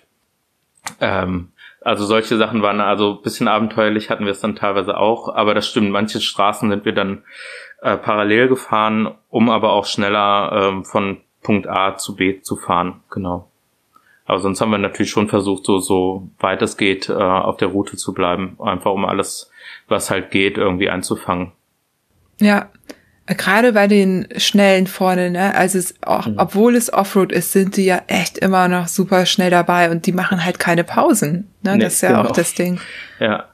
Das war enorm. Also Sufjan beim bei seinen Pausen zuzugucken ist, äh, der, der sitzt, setzt sich auch nicht hin, äh, füllt alles auf, äh, trinkt halt auch nur Flüssiges, ähm, packt alles in den Rucksack, also du hast, hat, also man hat keine Chance, äh, ein schönes Essensfoto beispielsweise von ihm zu machen oder sowas. Da habe ich welche gemacht von anderen Fahrern, die weiter hinten waren. Ähm, aber von ihm, ihn siehst du halt nur, wer schnell seinen Rucksack vollpackt und weiterfährt. Und äh, was auch spannend ist, aber ähm, ganz gibt natürlich ganz andere Bilder. Und wenn man sich was vorstellt und das passiert nicht, ähm, dann ist, kann das manchmal doof sein oder man lässt sich halt drauf ein und sagt so, okay, das, was ich kriege, nehme ich. Ja, ich habe von Sofian ähm, hauptsächlich, also die Bilder, die ihr machen konntet, oder du wahrscheinlich dann auch, ich weiß es jetzt gerade nicht mehr, ähm, das Einzige, wofür er mal angehalten hat, war ein Espresso. Da sieht, da, als Scheide hat man ihn beim Checkpoint, glaube ich. Genau, das war der Checkpoint. Einen. Ganz genau, ja. Genau, es gab Tee oder irgendwie sowas oder ich weiß nicht, ich glaube, es war ein Tee, ähm, der Checkpoint, das war der dritte. Äh, genau, da musste er sich hinsetzen, weil ähm, wir noch nicht fertig waren. also wir, äh, wir sind angekommen und äh, kurz kurze Zeit später kam er auch und äh, der Checkpoint war nicht so gut organisiert leider. Ähm, Ach, und der Checkpoint war quasi noch nicht auf. Ganz genau, ja. Es gab auch kein Essen für ihn. Ähm, hätte er jetzt, glaube ich, auch nicht ge geholt, aber es gab eben auch keine Snacks, die er sich hätte einpacken können. Das war, glaube ich, frustrierend. Ähm, aber ähm, genau, dementsprechend Tee hat er bekommen und äh, dafür hat er sich dann kurz hingesetzt, weil äh, es einfach ein bisschen länger gedauert hat. genau, also mein Glück, sein Pech. ja. Und was isst er dann? Was stopft er sich dann in seinen Rucksack? Ähm, also wo ich weiß, was er, also ich weiß nicht, ob er, der ist bestimmt irgendwo anders auch nochmal angehalten. Also er hat auf jeden Fall so ein paar Brausetabletten dabei gehabt, welche auch immer das jetzt waren. Also keine Ahnung, was für eine Marke oder was. Ähm, und dann hat er sich halt ähm, an dem zweiten Checkpoint war das, glaube ich, hat er, da hatten die so eine Art Kiosk aufgebaut, das war eigentlich ganz süß. Und da hat er sich halt äh, ohne Ende irgendwelche ähm, Zuckerriegel reinge, äh, eingekauft. Ähm, von so einer Art Snickers, also es gab nichts im Original, also so eine Art Snickers wie Milky Way und ähm, undefinierbare Sachen. Ja. Die 20 Snickers, die Fiona Kolbinger sich auch reinschiebt. Ganz genau, ja. An bestimmten Tagen. Ja. ja da geht kaum was drüber über Snickers, glaube ich. Ja. Zumindest wenn man äh, Milchprodukte zu sich nimmt. Ja, wollte ich gerade sagen, für mich leider nicht. Das ist echt nee, ein genau. bisschen, also Tankstelle, wenn du vegan bist, an der Tankstelle, also Mr. Tom geht natürlich immer, aber das ist ja mhm. letztendlich, fehlt dann ja auch ein bisschen was an ja, Substanz. Ähm, ja, du musst ja viel mehr kauen auch, ne? Ja. Das also, stimmt. Und ist da nicht ja, Honig, ich glaub, ist da Honig nicht dabei? Nö, Mr. Tom ist vegan. Ah, okay. Ich, ich will jetzt hier keine Schleichwerbung machen. Also es ist keine Werbung. es gibt auch ähm, Mana Mana. Ja, genau. Die sind die auch Mana, vegan. Ja, genau, die, die esse geil. ich auch. Ja. Aber es ist beides so, also ich kann schon verstehen, warum die Leute Snickers oder Mars oder so essen, falls es mhm. das noch gibt, weil es einfach, äh, da ist eben einfach was dran, ne? Oder sich genau, so Eis, ja. große, so Magnum, was es nicht alles gibt, so reinschieben. Mhm. Ähm, da, äh, genau, da bist du halt, ja, wenn du vegan bist, an der Tankstelle, wenn du aber in so einem, sag ich mal, ein bisschen entspannteren Modus fährst, dass du auch an Supermärkten anhältst, dann hast du überhaupt kein Problem, ne, da gibt's nee, ja genau. alles. Ja, ja, so, auf jeden Fall. Da ja. kannst du dir hochkalorische Lebensmittel mit viel Zucker auch äh, in vegan äh, besorgen. Ja, so. das stimmt, ja. Ähm, und mindestens vegetarisch ist easy. Also gerade auch in Marokko fand ich, aber vegan. Stimmt, du bist ja Vegetarier, ne? Genau, ja. ja, beziehungsweise, ja, also fast mehr vegan als Vegetarier. Also Ei esse ich zum Beispiel nicht und sowas, aber äh, und Milch auch nicht. Aber ähm, also was bleibt da noch? Das ist Käse zum Beispiel. Aber ähm, also kein genau. Omelett. Nee, genau, kein Omelett, genau. Nee. Das war genau, doch irgendwie bei ja, 8000 Watt in der Story. Ja, Dauer, ja, genau. Dauerstory Omelett. Ja, genau, die, das gibt's halt auch echt überall. Also ja. Omelett gibt's wirklich, ähm, das war das meiste, was in der Tagine dann uns angeboten wurde zum Frühstück. Genau, und dann, aber da, wenn es selbstgemachtes Brot dazu gab, dann äh, hat mir das gereicht. Oder mit Öl und äh, was war das? Ähm, Kümmel glaube ich, irgendwie. Nee, egal. Aber ähm, man, man kommt auf jeden Fall über die Runden. Also es gibt ja viel Gemüse dort und Tiere sind daher viel teurer als bei uns. Also können sich das gar nicht leisten, ein, ein Tier zu schlachten. Also schon auch, aber die brauchen ja die Eier und die Milch. Das ist viel wichtiger, glaube ich, als das Fleisch dann. Ja. Ach ja, super spannend. Das heißt, du warst jetzt im ersten Auto, jetzt haben wir schon gelernt, es gibt irgendwie das schnelle Auto, wo dann eben wirklich dann andere Bilder entstehen als zum Beispiel in der Mitte, wo die RacerInnen ein bisschen mehr Zeit haben und eben auch mal verweilen und es vielleicht mal eine Szene gibt, wo sich unterhalten wird oder so. Und ähm, dann vielleicht noch das dritte Auto, wo wo dann die vielleicht mit den krassen Problemen sind. Die ja, genau. Das ist ja auch mega spannend so, ne? Voll, ja. ähm, und äh, wo vielleicht die sind, die den, äh, keine Ahnung, es gibt einen, ähm, der konnte ja irgendwann nicht mehr schalten aus irgendeinem Grund und der hat irgendwie, ich, ich, ich glaube, ich gebe es jetzt vielleicht nicht ganz richtig wieder, aber der hat 200 Kilometer einfach geschoben oder so, ne, und ja, ist trotzdem genau. angekommen. Ja, da gab es ein paar, die nicht, also nicht mehr schalten konnten, aber genau, er hat es halt dann doch noch durchgezogen und ist, äh, hat geschoben. Äh, genau, da gab es ein paar Leute oder ich glaube, es gab einen, der fast 600 Kilometer im Stehen gefahren ist, weil er relativ, also relativ zügig verhältnismäßig ähm, äh, so ähm, Saddle Source, wie sagt man das, also Sitzprobleme ja. mehr oder weniger ja. halt hatte. Ähm, und ähm, das sah nicht gut aus, was er gezeigt hat. Ähm, leider kein Foto davon, aber oder vielleicht zum Glück, aber ähm, äh, dem fehlte halt wirklich ein Stück Hintern sozusagen, wenn man so will. Und da kannst du halt auch nicht mehr irgendwie Vaseline drauf tun. Ähm, ja. Irgendwann ist halt vorbei. Ähm, Genau, und der ist halt dann im Stehen zu Ende gefahren und auch tatsächlich irgendwie relativ weit vorne immer noch, also keine Ahnung, Top 20 oder sowas, also fand ich ganz gut, aber vielleicht ist den einfach auch schneller, keine Ahnung. Ich vermute es fast. Ja, ja. Aber da würde ich gerne mal drauf eingehen. Also da hast du jetzt kein Bild von. Ähm, mhm. Wo ist denn da für dich? Setzt du irgendwo eine Grenze für dich oder hältst du drauf oder hat ich weiß nicht, hattest du da jetzt vielleicht gar keine Gelegenheit, dieses Bild zu schießen? Würdest du es schießen? Also wie ist da so dein, dein, ähm, ja, wie nennt man das denn? Dein hab's auf der Zunge. Ich weiß, was du meinst. Genau. So, ich, so ein ähm, Ethos ist das das? Ja, oder? ja, das trifft's, glaube ich. Ja.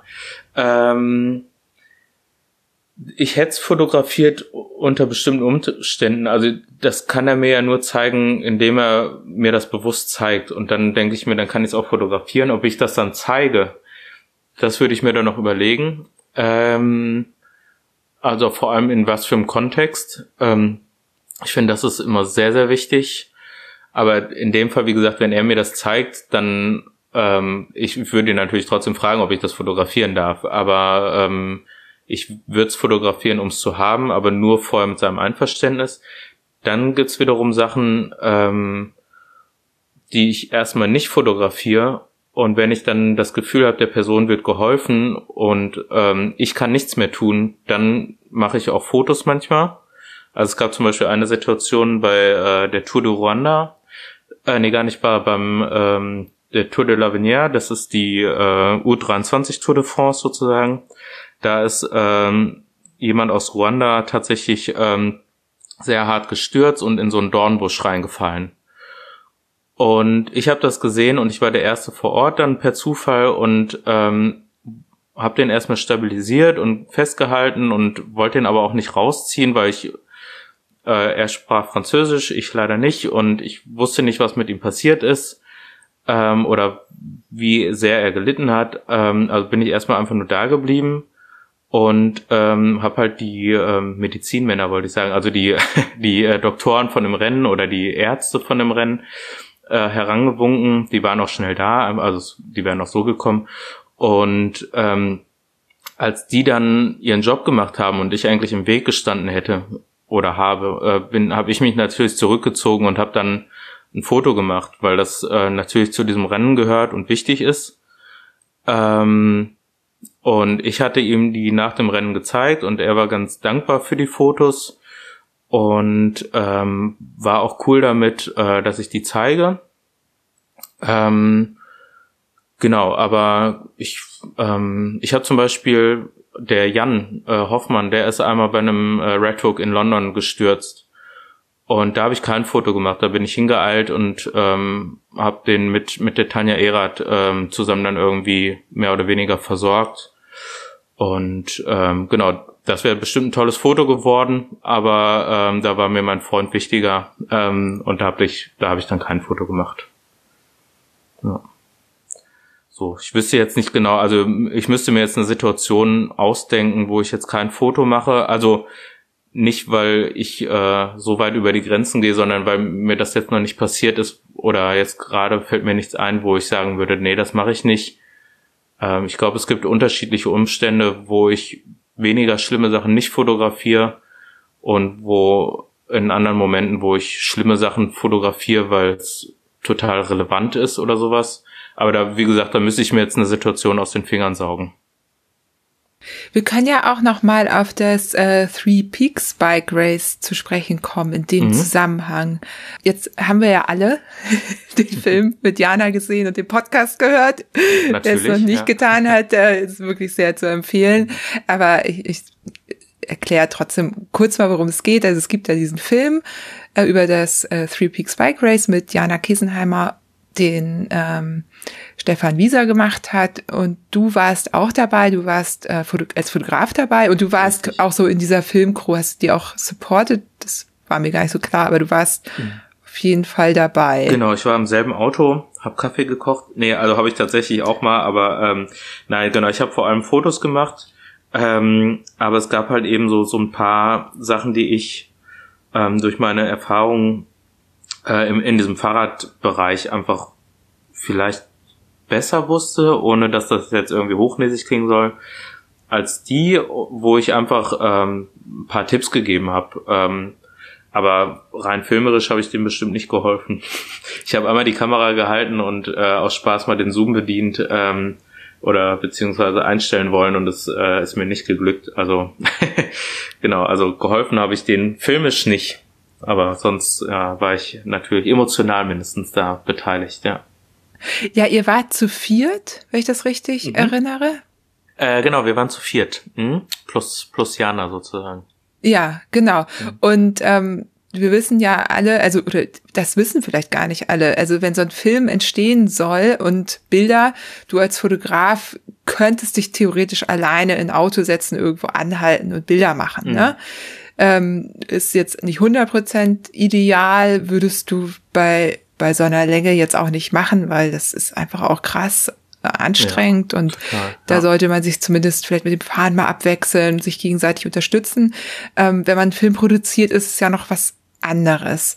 Mhm. Ähm, und jetzt steht da natürlich Stefan Wieser ganz groß, er hat ja den Film äh, produziert, das Ganze initiiert, aber wer war denn noch dabei und was haben die gemacht? Ähm, der äh, Christian äh, Zehnleiter, Leitner. Äh, ich bin super mit Namen. Das merken wir schon. ich, bin, ich bin genauso. Oh Mann, ey, das ist äh, echt peinlich. Ähm, auf jeden Fall, äh, der hat zum Beispiel sehr viel mitgeholfen. Der kann unfassbar gut schreiben. Ähm, und der hat uns äh, groß oder viel dabei geholfen, halt das Konzept auszuformulieren, ähm, was super relevant ist für äh, die Akquise um halt dann äh, Sponsoren für den Film zu finden. Ähm, und dann im Nachhinein sind natürlich noch relativ viele Leute dabei, ähm, mit denen hatte ich jetzt leider gar keinen Kontakt mehr. ähm, die dann bei der Post-Production, also bei der Nachbearbeitung dabei sind, die dann ähm, die Grafik gemacht haben, die äh, den Ton gemacht haben, die beim Schnitt geholfen haben, die beim äh, Color Grading, also so ein, eine Farbstimmung oder eine Stimmung generell so über den Film legen. Ähm, was natürlich auch, weil die Belichtung manchmal natürlich eine andere ist oder vielleicht irgendwie, es, wir hatten auch mehrere Kameras dabei, die natürlich auch einen anderen Farbton geben. Und der hat das halt alles angepasst. Ähm, also es ist dann doch ein, wird dann doch immer ein größeres Team als dann eben nur ähm, der eine Fotograf. Also beim, ich kann halt theoretisch, wie du schon sagst, alleine arbeiten. Und bei einem Film, ähm, wenn der so groß und gut werden soll wie der, dann ähm, braucht es halt mehrere Menschen dabei. Und nun gab es da ja Szenen, ich hatte ja Jana auch drauf angesprochen, ähm, weil ich da auch ein bisschen unglücklich fand, dass die nicht drin waren. Ne?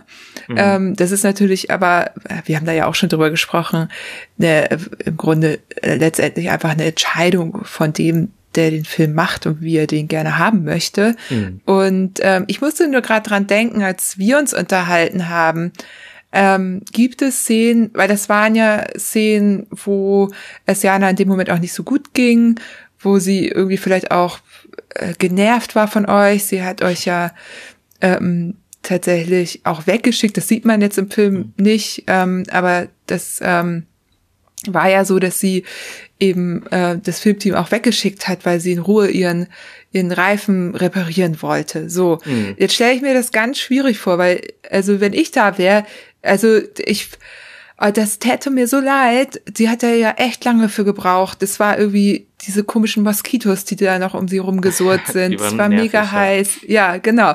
Und dann schickt sie euch weg. So, klar, das kann man ja auch akzeptieren, aber wie, wie, da, da gehört ja auch eine, eine bestimmte Härte dazu, dann in so einem Moment auch draufzuhalten. Ja, da bin ich tatsächlich bisschen ähm, in einer bisschen glücklicheren Situation als äh, jemand, der einen Film macht. Aber ich glaube, es gehört sie, also es gehört auch ein großer Teil äh, an Sensibilität dazu. Ähm, also zum ersten Punkt, ähm, ein Foto ist natürlich sehr, sehr viel schneller gemacht als ein Film. Das muss ja funktionieren, der muss zusammenhängend sein äh, muss gegebenenfalls aus mehreren Perspektiven. Dementsprechend stehen dann da vielleicht zwei, drei Leute neben dir. Das ist natürlich super ekelhaft. Also vom Gefühl her, wenn du in dieser äh, Frustsituation bist wie Jana und du denkst dir, leg doch mal die scheiß Kamera weg, helft mir mal. Oder, oder von mir aus eben auch nicht in dem Fall, da, da darf ja keiner helfen, aber ähm, also da gucken halt Leute, die die ganze Zeit Leute beim, beim Arbeiten zu. Also mir geht das so, wenn mir jemand über die Schulter beim Nachbearbeiten der Bilder zuguckt, ähm, mich macht das irgendwie irre. Und ähm, ich gehe davon aus, dass es ihr da nicht besser ging, als dann vier Männer da neben ihr standen und ähm, ja, dann halt ihre Arbeit verrichten. Ähm, wie gesagt, ich kann da meine Fotos, die ich gemacht habe, die sind ja relativ schnell produziert ähm, ich versuche auch äh, tendenziell meine Fotos ähm, so zu machen, dass ich, wenn ich ähm, was sehe, dass ich das dann äh, so bestmöglich fotografiere und nicht 400.000 Fotos von einer Situation mache, sondern eben das Foto, was ich haben möchte, mache ich. Ähm, und genau, und ich ziehe mich öfter auch mal einfach zurück. Also erstens bin ich still, ähm, also sag nichts, ähm, halte mich aber auch einfach gerne im Hintergrund auf. Also das ist aber bei fast allen meinen Arbeiten so. Ich ähm, versuche eigentlich mehr oder weniger so eine Art Geist zu sein. Ähm, und genau, und habe dann nach dem Rennen auch mit Jana äh, ja ein bisschen mehr sprechen können. Und dann gibt's auch eben diese Situation, wo man sich dann entschuldigt und sagt, oh, ich hätte dir so gerne geholfen und mir tat das so leid. Und, ähm, und dann ist relativ schnell die Sache geklärt die für die Sportlerin in dem Fall jetzt oder manchmal auch ein Sportler oder wie auch immer ähm, im Nachhinein gar nicht mehr so relevant ist, ähm, glaube ich, weil das ist dann schon schnell wieder vergessen. Ähm, aber ich glaube, es ist wichtig, halt einfach irgendwie zu sehen, wie ist die Situation und ähm, manchmal muss man vielleicht dann für den Moment ein Arsch sein, ähm, gar nicht jetzt ganz böse gemeint, aber einfach, weil das Foto oder der Filmmoment dann vielleicht im Nachhinein doch so wichtig ist, auch für die Person selbst, ähm, dass das dann für den Moment irgendwie Kacke ist. Aber ähm, auf lange Sicht gesehen ist es halt ähm, total schön und wichtig. Also ich glaube, wären die Momente jetzt nicht drin beim Reifenwechseln und beim, wo sie das Licht verliert in dem Regen, wo sie weint, wären diese Momente nicht in dem Film, äh, wäre das ein ganz anderer, ganz andere Story geworden. Und ich glaube, sie ist äh, sehr happy, glaube ich, mit den Aufnahmen. Und äh, von daher ähm, hat sich vielleicht das äh, kurze Arschlochsein ähm, dann doch bewährt oder nicht bewährt, aber dann ähm, ähm, ist es nicht ganz so schlimm, vielleicht. Ja.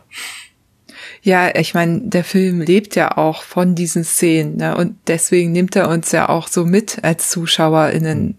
Mit, mit in dieses Rennen. Also ähm, es wäre jedenfalls schade, wenn es nicht gäbe. Das ist äh, total, auch, ja. total schön. So, aber wie gesagt, die Person zu sein, die, die nicht hilft, die eben ein bisschen mhm. Arschloch ist, die dann auch vielleicht Ärger abkriegt, weil irgendwann fährt sie ja auch wütend zurück in den Regen. Also nicht wütend auf euch, aber mhm. wütend auf die Situation.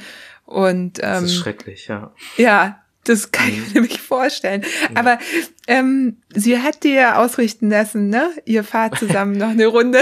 genau, wir bei haben, ihr. Genau, aber also, ich hoffe, das ist okay. das ist voll okay. Ja, ich also ähm, wir haben zwar das Sauerland, das hat auch schön schöne äh, Hügel, aber sie hat natürlich einfach schöne Berge da bei sich äh, in Innsbruck. Äh, von daher voll okay. Äh, ich besuche sie gerne mal, sobald das äh, geht. Genau, wir wollen dann auf jeden Fall äh, keine Straße fahren, sondern ein bisschen mehr ins, ins Gelände rein. Da, da war ich dann hinterher. genau, Straße ist irgendwie nicht so meins. Ja, voll gut. Äh, ich werde das äh, auf jeden Fall äh, verfolgen. Gerne, Eben, du darfst uns begleiten. ja, das wär's doch. Sehr gerne. Wenn äh, Corona es wieder zulässt. Und genau. äh, das äh, bringt mich auch auf eine Frage, die ich auch habe. Also mhm. Einmal möchte ich einfach mal der Vollständigkeit halber aufzählen, welche Rennen du so begleitet hast, weil mhm. so ganz abgedeckt haben wir die nicht. Und ich habe ja die wichtigsten hier auch stehen. Das ist Reto Crit, das Bangkok Crit, ähm, Tour de California, da hast du Tanja Erath begleitet in genau. ihrem Team, jetzt nicht mehr Team, äh, jetzt hat sie ein neues Team. Ich habe vergessen, wie ihr neues Team heißt. Damals, äh, also Silicon Valley heißt das, oder? Oder vertue ich mir, oder ist Silicon Valley eigentlich dieser falsche, Be oder also den gibt's den Begriff und es gibt auch diesen Ort, aber ich glaube, die heißen Silicon Valley. Heißen die so? Ach krass. Es ist auf jeden Fall ein amerikanisches Team. Sie ja. ist nicht mehr bei Canyons Ram, also bei diesem Women's Team, Canyons ja. Ram Racing. Nee, das ist tatsächlich kein, das ist wirklich nur diese blöde Serie. Äh, scheiße, wie heißt, ja. Äh, wir, Vielleicht ähm, tragen wir es nach. Ich habe es leider jetzt auch gerade ja, genau. nicht. Vielleicht googelt äh, einer. Doch, oder, doch. Ha. Heißt so. Ja, ja, die heißen wirklich so. Also die heißen Team äh, Tabico oder sowas. Also T-I-B-C-O und dann äh, Silicon Valley Bank. Also Ach. ein sehr einprägsamer Name. Okay, ähm, eine Bank ja, als Sponsor. Bank. ja, das ist das doch gut. Ist fast genauso gut Gibt's wie ein bisschen Geld. Äh, für Track zu arbeiten. Ja, genau. Äh, ja, gut, äh, anderes Thema vielleicht. Super spannend. Äh, ich habe kurz mit ihr geschrieben und sie wird aber die europäischen Rennen fahren. Ich hoffe, da finden viele statt. Ich hab, ja. ja. weil das war so meine erste Frage. Fährst Klar. du denn da unten die Rennen? Also mhm. in Amerika ist jetzt da gerade irgendwie auch nicht so äh, einfach. Nee, ähm, genau, ja. Also wir werden das weiter verfolgen. Und vielleicht kommt sie auch noch mal in den Podcast und ja, updatet uns Fall hier. Daumen. Also. Ja. Voll spannend. Also ich freue mich auf jeden Fall. Grüße Erst dachte ich ja raus. vorbei und dann kam das neue Update und ich habe mich gefreut, dass sie weiterfährt. Also ich bin gespannt, was sie da äh, zu berichten hat. Tanja Erath, äh, unsere Die war Freundin, übrigens auch bei uns im Team. Ja, ich wollte gerade sagen, wie konnten wir Tanja Erath, also ich meine, die erfolgreichste Fahrerin ever bei Fixpot. Nach dir, genau. nee, ähm, ja, Tanja war sogar auf dem Podium beim Retro-Kette. Das ist ja. aber auch der Klassiker, ne, dass man ja. Tanja vergisst. Das, also in der Aufzählung. genau, sonst, sonst äh, nicht, aber. ja. ja. Nee, genau. überhaupt nicht. Hat nee, dann krass, ja. die Swift Academy gewonnen, ist jetzt drei Jahre für Canyon SRAM Racing gefahren und sehr erfolgreich auch gewesen. Äh, Gerade Anfang letzten Jahres, da war sie bei der Tour Down Under mhm. ähm, auf dem Podium. Ich glaube sogar echt. Ich glaube auch, dass sie irgendein ja. Sprint-Jersey, kann das sein, dass sie das Sprint-Jersey gewonnen genau. hat? Genau, also ja. richtig krass. Dann natürlich diese Saison schwierig, ne, wegen mhm. Corona. Und ja, Tanja, Grüße gehen raus, verzeih es uns bitte. Und äh, wir stellen das alles richtig, wenn du nochmal im Podcast kommst. Ähm, Guck mal, schon beim, beim hier zweiten Rennen, fast äh, dritten Rennen hängen geblieben. Dann ja, genau. Tour de Ruanda. Das mhm. ist nicht das Race Around Ruanda, auf das wir noch zu sprechen kommen. Äh, Tour de Ruanda Rennrad. Rennen. Genau, Rennrad und äh, mittlerweile sogar ein UCI 2.1 Rennen. Also viel höher geht's nicht. Ähm, also es ist kein World Tour Rennen. Also beziehungsweise, oder doch? Nee, es ist also eben natürlich nicht die, nicht die Tour de France oder Giro, aber es ist eben, äh, ähm, Profiteams können mitfahren und es entwickelt sich gerade und beispielsweise äh, Israel Cycling Nation, ich glaube, die heißt mittlerweile anders, die ändern ja auch ihre Namen öfter mal, ähm, aber wir wissen glaube ich alle, wer das ist, äh, die äh, fahren beispielsweise da auch mit und Pro-Conti-Teams fahren mit und ähm, Nationalteams fahren ebenfalls auch mit und ähm, genau, ja, das ist, das ist das Rennen. Wow, also in Ruanda scheint viel zu passieren. Ne? Also ich ja. mache noch mal kurz die Liste zu Ende. Das Atlas Mountain Race natürlich, das Three Peaks Bike Race, das war die Liste, aber ich wollte auf Ruanda zu sprechen kommen. Beim Race Around Ruanda bist du dabei und mhm. äh, dokumentierst das. Und es wäre meine erste Frage, warum Ruanda? Warum ist, sind die, ist da, also fahren da so viele Menschen Fahrrad? Das wusste ich überhaupt nicht. Also klar hatte ich ne, auch durch deine Bilder auch schon von der Tour de Ruanda gehört, aber mhm. mir war das gar nicht so bewusst, dass Radsport da so groß ist. Ich glaube, das entwickelt sich gerade sehr stark. Ähm, die, ähm, es ist, glaube ich, immer noch keine ähm, Fahrradnation. Ähm, ich glaube, bis man da hinkommt, das dauert auch, glaube ich. Aber ähm, die Faszination ist definitiv da und es gibt wirklich extrem starke Fahrer und es gibt auch Fahrerinnen und ähm, die da, ähm, also warum ich das so, so erwähne, ist zum Beispiel in ähm, Uganda habe ich das gehört, ähm, also es wurde mir von einer Frau, die auf Fahrrad fährt, gesagt, dass das eigentlich ein extremes äh, No-Go ist, ähm, dass eine Frau Fahrrad fährt. Ähm, vor allem, also weder als Arbeitsmaterial noch noch sportlich oder erst recht nicht sportlich. Ähm, und sie macht es eben trotzdem. Aber ähm, da weiß ich jetzt nicht, wie es in Ruanda ist, aber deswegen hatte ich das so, so nochmal erwähnt, dass es da ähm, sehr talentierte Frauen auch gibt. Und ähm, aber ähm, ich weiß nicht, seit wann das genau ähm, stattgefunden hat. Also ich meine, es gibt sehr, sehr viele Fahrradkuriere. Anders als jetzt bei uns sind das jetzt nicht Leute, die ähm, irgendwie Briefe verteilen oder irgendwie von Fotoagentur zu Fotoset fahren oder irgendwas Cooles machen, sondern die haben dann halt irgendwie Meter hoch ähm, Kohlköpfe hinten aufgeladen. Also so eine Art von Fahrradkurier sind das dann. Und die fahren meistens mit so Single-Speed-Rädern ähm, da die Berge hoch. Und Berge ist in Ruanda tatsächlich, äh, Ruanda wird auch äh, Land der tausend Hügel äh, genannt. Und es gibt wenig gerade Strecken. Also die fahren tatsächlich sehr, sehr viel bergauf, bergab und sind dementsprechend einfach unfassbar fit, mehr oder weniger ungewollt. Und ähm, ich weiß, dass es dann irgendwann ähm, die Möglichkeit gab, durch Menschen, die äh, das gefördert haben, ähm, dass dort trainiert werden konnte, also auf, ähm, auf sportlicher Ebene. Und ich glaube, so hat sich das so, so ein bisschen entwickelt und ähm, wie das dann dazu gekommen ist, dass beispielsweise jetzt die Tour de Rwanda, die gibt's ähm, schon lange ähm, in Ruanda, also natürlich in Ruanda und ähm, aber wie das da zustande gekommen ist, das weiß ich leider nicht mehr genau. Aber bei den Rennen ähm, sind Millionen von, also tatsächlich Millionen von Zuschauern da. Ähm, und da ist einfach eine riesen Faszination ähm, und ein Interesse an, an dem Sport und dem Event. Und genau, aber ähm, ich weiß jetzt aktuell, weiß ich jetzt keine Zahlen. Also ich weiß jetzt nicht genau, wie sehr das jetzt alles wächst.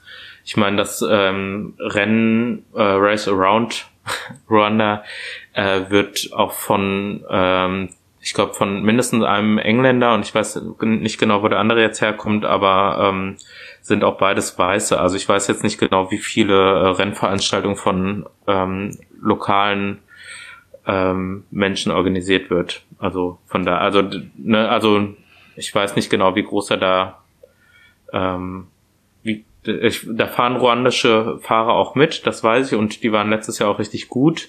Aber äh, ich glaube, dieses Jahr sind äh, noch mehr ähm, Kartoffeln auch dabei. genau, ja. ja, ist ja auch spannend, ne? Dahin zu reisen und in Voll, so einem Land Rennen zu fahren. Unfassbar schönes Land, ja, genau. Also ich bin da jetzt ja, ich glaube, das vierte Mal bin ich jetzt da und ich ähm, finde es wirklich total toll. Also ich, ähm, das war jetzt auch der Grund, warum ich jetzt nochmal hin wollte. Stimmt, aber du hast vorhin gefragt, warum, glaube ich, auch Ruanda, ne? Aber mhm. ähm, ja, ich weiß gar nicht mehr genau, wie sich das so entwickelt hat. Aber also vorher waren wir nämlich, wie gesagt, in Uganda und da hatten wir Fahrradkuriere fotografiert. Ähm, aber äh, ich weiß nicht mehr genau. Ich glaube, wir haben einfach drüber gelesen, dass es die Tour de Rwanda gibt ähm, und dachten, ah cool, da gibt's eben auch noch kaum Bildmaterial drüber und äh, haben dann da was gemacht. Also mein Vater und ich tatsächlich. Ähm, er hat geschrieben und ich habe fotografiert. Ähm, genau, auch eine wilde Geschichte, aber vielleicht äh, springt das jetzt alles in den Rahmen. Ich alle. äh, Finde ich total äh, spannend. So. Wir kommen ja später auch nochmal auf deinen Vater zu sprechen, genau, aber ja. wie ihr habt schon irgendwie rausgehört oder auch durch das Buch, das ihr zusammen gemacht habt, jetzt nehme ich es noch ein bisschen vorweg, ähm, dass ihr doch das ein oder andere Mal zusammen unterwegs gewesen seid oder auch noch sein werdet und zusammen äh, Dokumentation gemacht habt. Tatsächlich, so. ja, genau. Ähm, genau, ich glaube, das prägendste war auch tatsächlich jetzt äh, diese Uganda-Geschichte. Da haben wir eben äh, Fahrradkuriere fotografiert und das ist so ein bisschen aus der Idee entstanden, ähm, um jetzt nicht zu weit nach hinten auszuholen. Ähm, wir haben äh, seit Jahren Freunde und Bekannte ähm, aus unterschiedlichen afrikanischen Ländern und das ähm, waren aber bis zu dem Zeitpunkt selber noch nie ähm, in einem Af also auf dem afrikanischen Kontinent, äh, bis auf einmal in Tunesien, aber das war so ein All-Inclusive-Urlaub, das äh, da lernt man das Land ja nicht kennen. Ähm, und ähm, genau, aber wir kannten die ganzen Vorurteile, die es über Afrika eben, ja genau, ich, doch, ich sagte, es Afrika gibt und ähm, was uns daran gestört hat, war, dass immer Afrika als Afrika genannt wird und das ist ja einfach ein Riesenkontinent und kein, keine Stadt oder ein Land.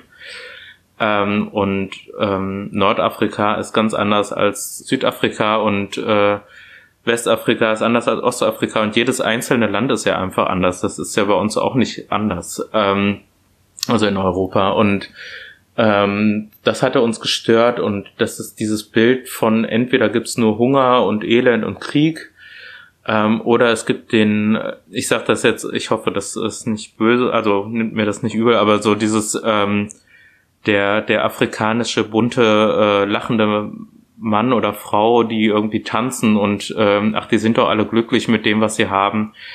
Äh, das stimmt eben auch nicht, beziehungsweise es stimmt eben auch. Also es gibt halt alles, es gibt halt ganz viele Facetten und ähm, aber es hatte uns gestört, dass es eben diese Klischees einfach gibt und auch in Schulbüchern, die es äh, die seit Jahren nicht irgendwie aktualisiert werden oder auch doch und trotzdem bleibt irgendwie der afrikanische Kontinent immer ähm, wird irgendwie unterrepräsentiert und falsch dargestellt oder sehr einseitig. Und das hatte uns gestört und wir hatten überlegt, ähm, das ist natürlich wieder aus der Sicht von ebenfalls von weißen Menschen, äh, weißen Männern, ähm, aber wir hatten halt überlegt, ähm, bisschen auf mit den Mitteln, die die wir haben halt und mit der Zeit, die wir haben und mit dem Wissen, was wir haben oder auch nicht haben, äh, mit stereotypischen Bildern zu brechen. Und ähm, hatten halt überlegt, was ist denn normal? Also was ähm, irgendwie, was ist ein normaler Beruf? Was sind Menschen, also wo können wir uns identifizieren, äh, sind eben aber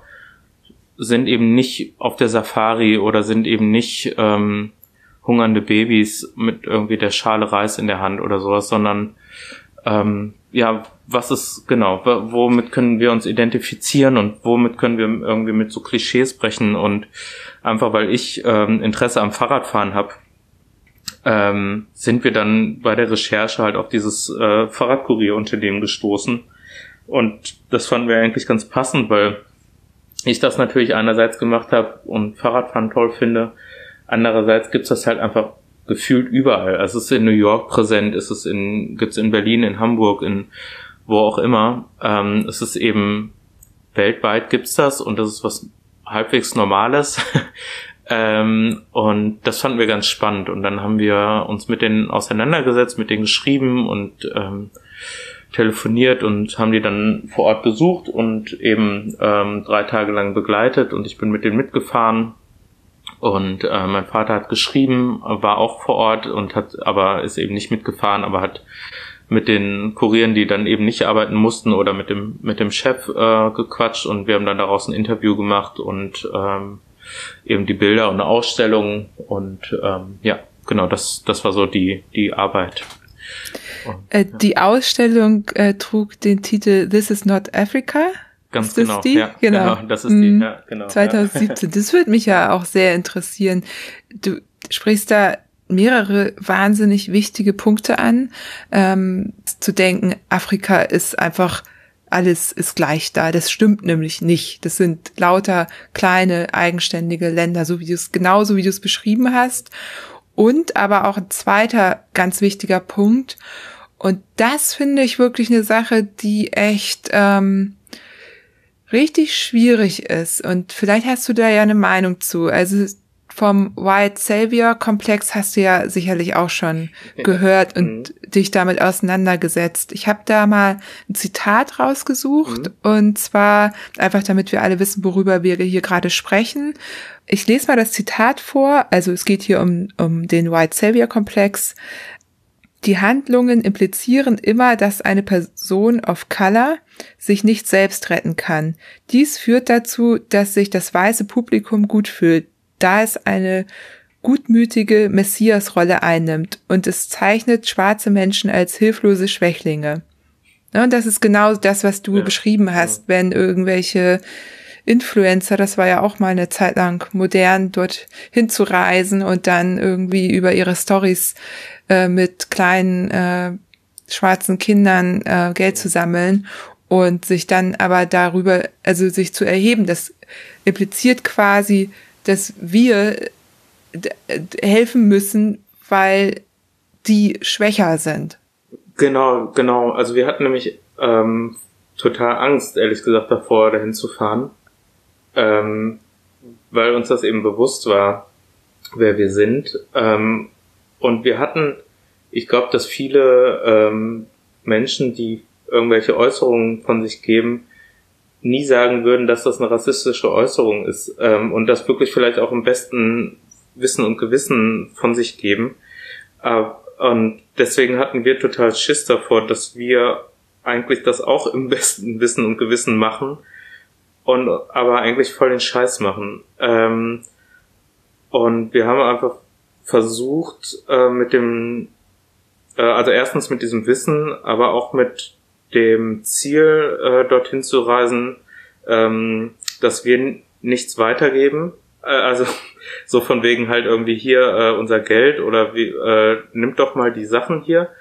Ähm, sondern dass unser Ziel war tatsächlich, also so egoistisch das klingt, aber ähm, von denen zu lernen. Also wir wollten eigentlich bisschen fast eher was mitnehmen ähm, und ähm, ja wollten lernen ähm, und ähm, einfach mit den mit den Menschen dort reden und eben verstehen. Aber auch das ist natürlich, also wir haben uns das auch, äh, wir haben halt auch jetzt nur eine Woche in Uganda waren wir und wir haben auch nur mit, ich weiß gar nicht, mit vielleicht fünf, sechs Menschen dort irgendwie zu tun gehabt, vielleicht acht oder so, aber das ist natürlich auch nicht die Population dort. Ähm, das war uns auch bewusst, also wir haben uns nie ein Urteil irgendwie versucht zu bilden, weder über die einzelnen Personen noch über das Land. Ähm, und ja, wir haben halt versucht, einfach irgendwie da ähm, bisschen was rauszuziehen und zu verstehen, mit wem wir es da zu tun haben Und mein Vater beispielsweise, ähm, da kommen wir nachher dann nochmal drauf, auf die eine Frage, die, äh, die ich schon erwarte natürlich. Ähm, mein Vater ähm, hat seinen Job äh, wegen der Reise gekündigt. Also nicht wegen der Reise, sondern wegen der Person, wie der, die wir dort kennengelernt haben, den äh, unseren Hauptprotagonisten, den Richard Kitaka, ähm, der einfach sagt, ich liebe meinen Job und ich weiß, dass das irgendwie verrückt ist und krass ist, aber ich liebe meinen Job und das ist das, was ich tun möchte. Ähm, und da hat mein Vater halt, der damals Lehrer war, sich überlegt, ja, ähm, mache ich das, was ich liebe, beziehungsweise will ich das in fünf Jahren noch machen?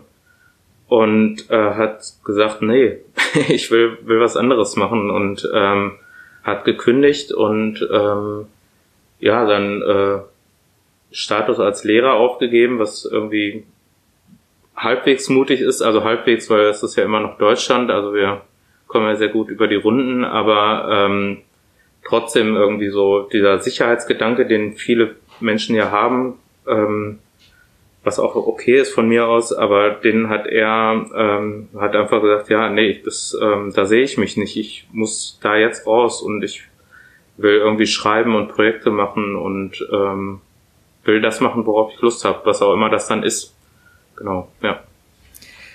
Das ist ja krass, das wusste ich ja nicht. Ne? Mhm. Also ähm, ich dachte, er sei immer noch Lehrer tatsächlich. Mhm. Ich habe mich ähm, zur Vorbereitung nochmal mit deinem Buch oder eurem Buch beschäftigt mhm. und da können wir jetzt auch mal drüber sprechen. ähm, da, es heißt unterwegs, ihr habt es zusammen mhm. rausgebracht, du hast die Bilder gemacht und dein Vater hat die Texte geschrieben oder die habt ihr teilweise genau. auch zusammengeschrieben, ne? Das sind ja, also geschrieben hat er die ähm, und die meisten Inspirationen kommen auch von ihm, aber natürlich ähm, haben wir da äh, haben wir die zusammen auch äh, teilweise ausgefeilt ähm, oder er, also weil bei manchen Rennen war er gar nicht dabei und da habe ich ihm natürlich dann geholfen irgendwie da das auch richtig wiederzugeben, damit es teilweise auch passt zu dem. Genau, und es sind 52 Impulse für Alltagsreisende und Lebensbeweger, ist so der Untertitel. Genau. Also ihr stellt 52 Fragen und was ich gerade so krass fand, weil wie gesagt, ich wusste das nicht von deinem Vater und ich blätter jetzt hier, wenn ihr irgendwas hört, dann ist das das Buch, das ich jetzt gerade in der Hand habe und ich wollte eben auf eine Frage auch eingehen, die hat mich irgendwie angesprochen. Ich weiß es gar nicht, es ist gleich auf Seite drei und die lautet, will ich sein, wer ich bin? Mhm. Und mir Ach, scheint. Genau, mh, das Bild vom von eurer Tour oder ist es schon in ja, Marokko? Genau, nee, äh, ich glaube, das war noch in. Nee, das war genau, das war noch äh, in Portugal irgendwo. Genau, da ähm, im Hintergrund sieht man auch das Meer, aber das hat sich äh, den Weg äh, gesucht über die über die Felder ähm, und das war auf äh, Komoot nicht zu sehen, also weil es eigentlich sonst auch nicht der Fall ist. Aber dementsprechend mussten wir einmal ähm, durch durchs Meer laufen sozusagen. Leider nicht drüber. Das haben wir nicht geschafft. Wir mussten also drüber, wir sind drüber gekommen, aber wir konnten nicht auf dem Wasser laufen. Das wäre schön gewesen. Aber äh, nee, genau, da da ist sein Bild entstanden und ich äh, weiß ja noch nicht für welches du dich entscheidest, aber vielleicht auch mein Bild entstanden, was dann im Podcast sein wird. falls ja. ich das vorwegnehmen darf.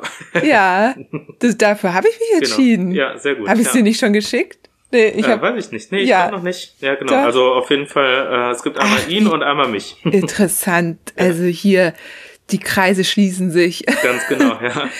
ähm, das ist so, das Format ist halt so, ihr stellt eine Frage Mhm. Und ähm, ich habe mich auch mit Raphael Albrecht über dieses Buch unterhalten und er hat auch schon gesagt, er hat sich die immer gestellt, nicht alleine zu zweit. Mhm. Und dann haben sie die Frage quasi zusammen beantwortet und dann gelesen, was dein Vater oder du, ne, also was dein mhm. Vater dazu geschrieben hat. Und das fand ich irgendwie total schönes, ähm, eine schöne Idee. Und da habe ich dann eben auch hier nochmal reingelesen und ja, da ähm, stellt er im Grunde äh, so sein, sein Leben in Frage. Also, ne, er ist zu einer Art Coaching eingeladen, hält davon eigentlich überhaupt nichts, ähm, ist aber ein treuer Arbeitnehmer und macht das deswegen mit und ähm, setzt sich dann so in den Schulkreis, also er beschreibt das hier und irgendwann wird er gefragt, ja, was wollen Sie eigentlich?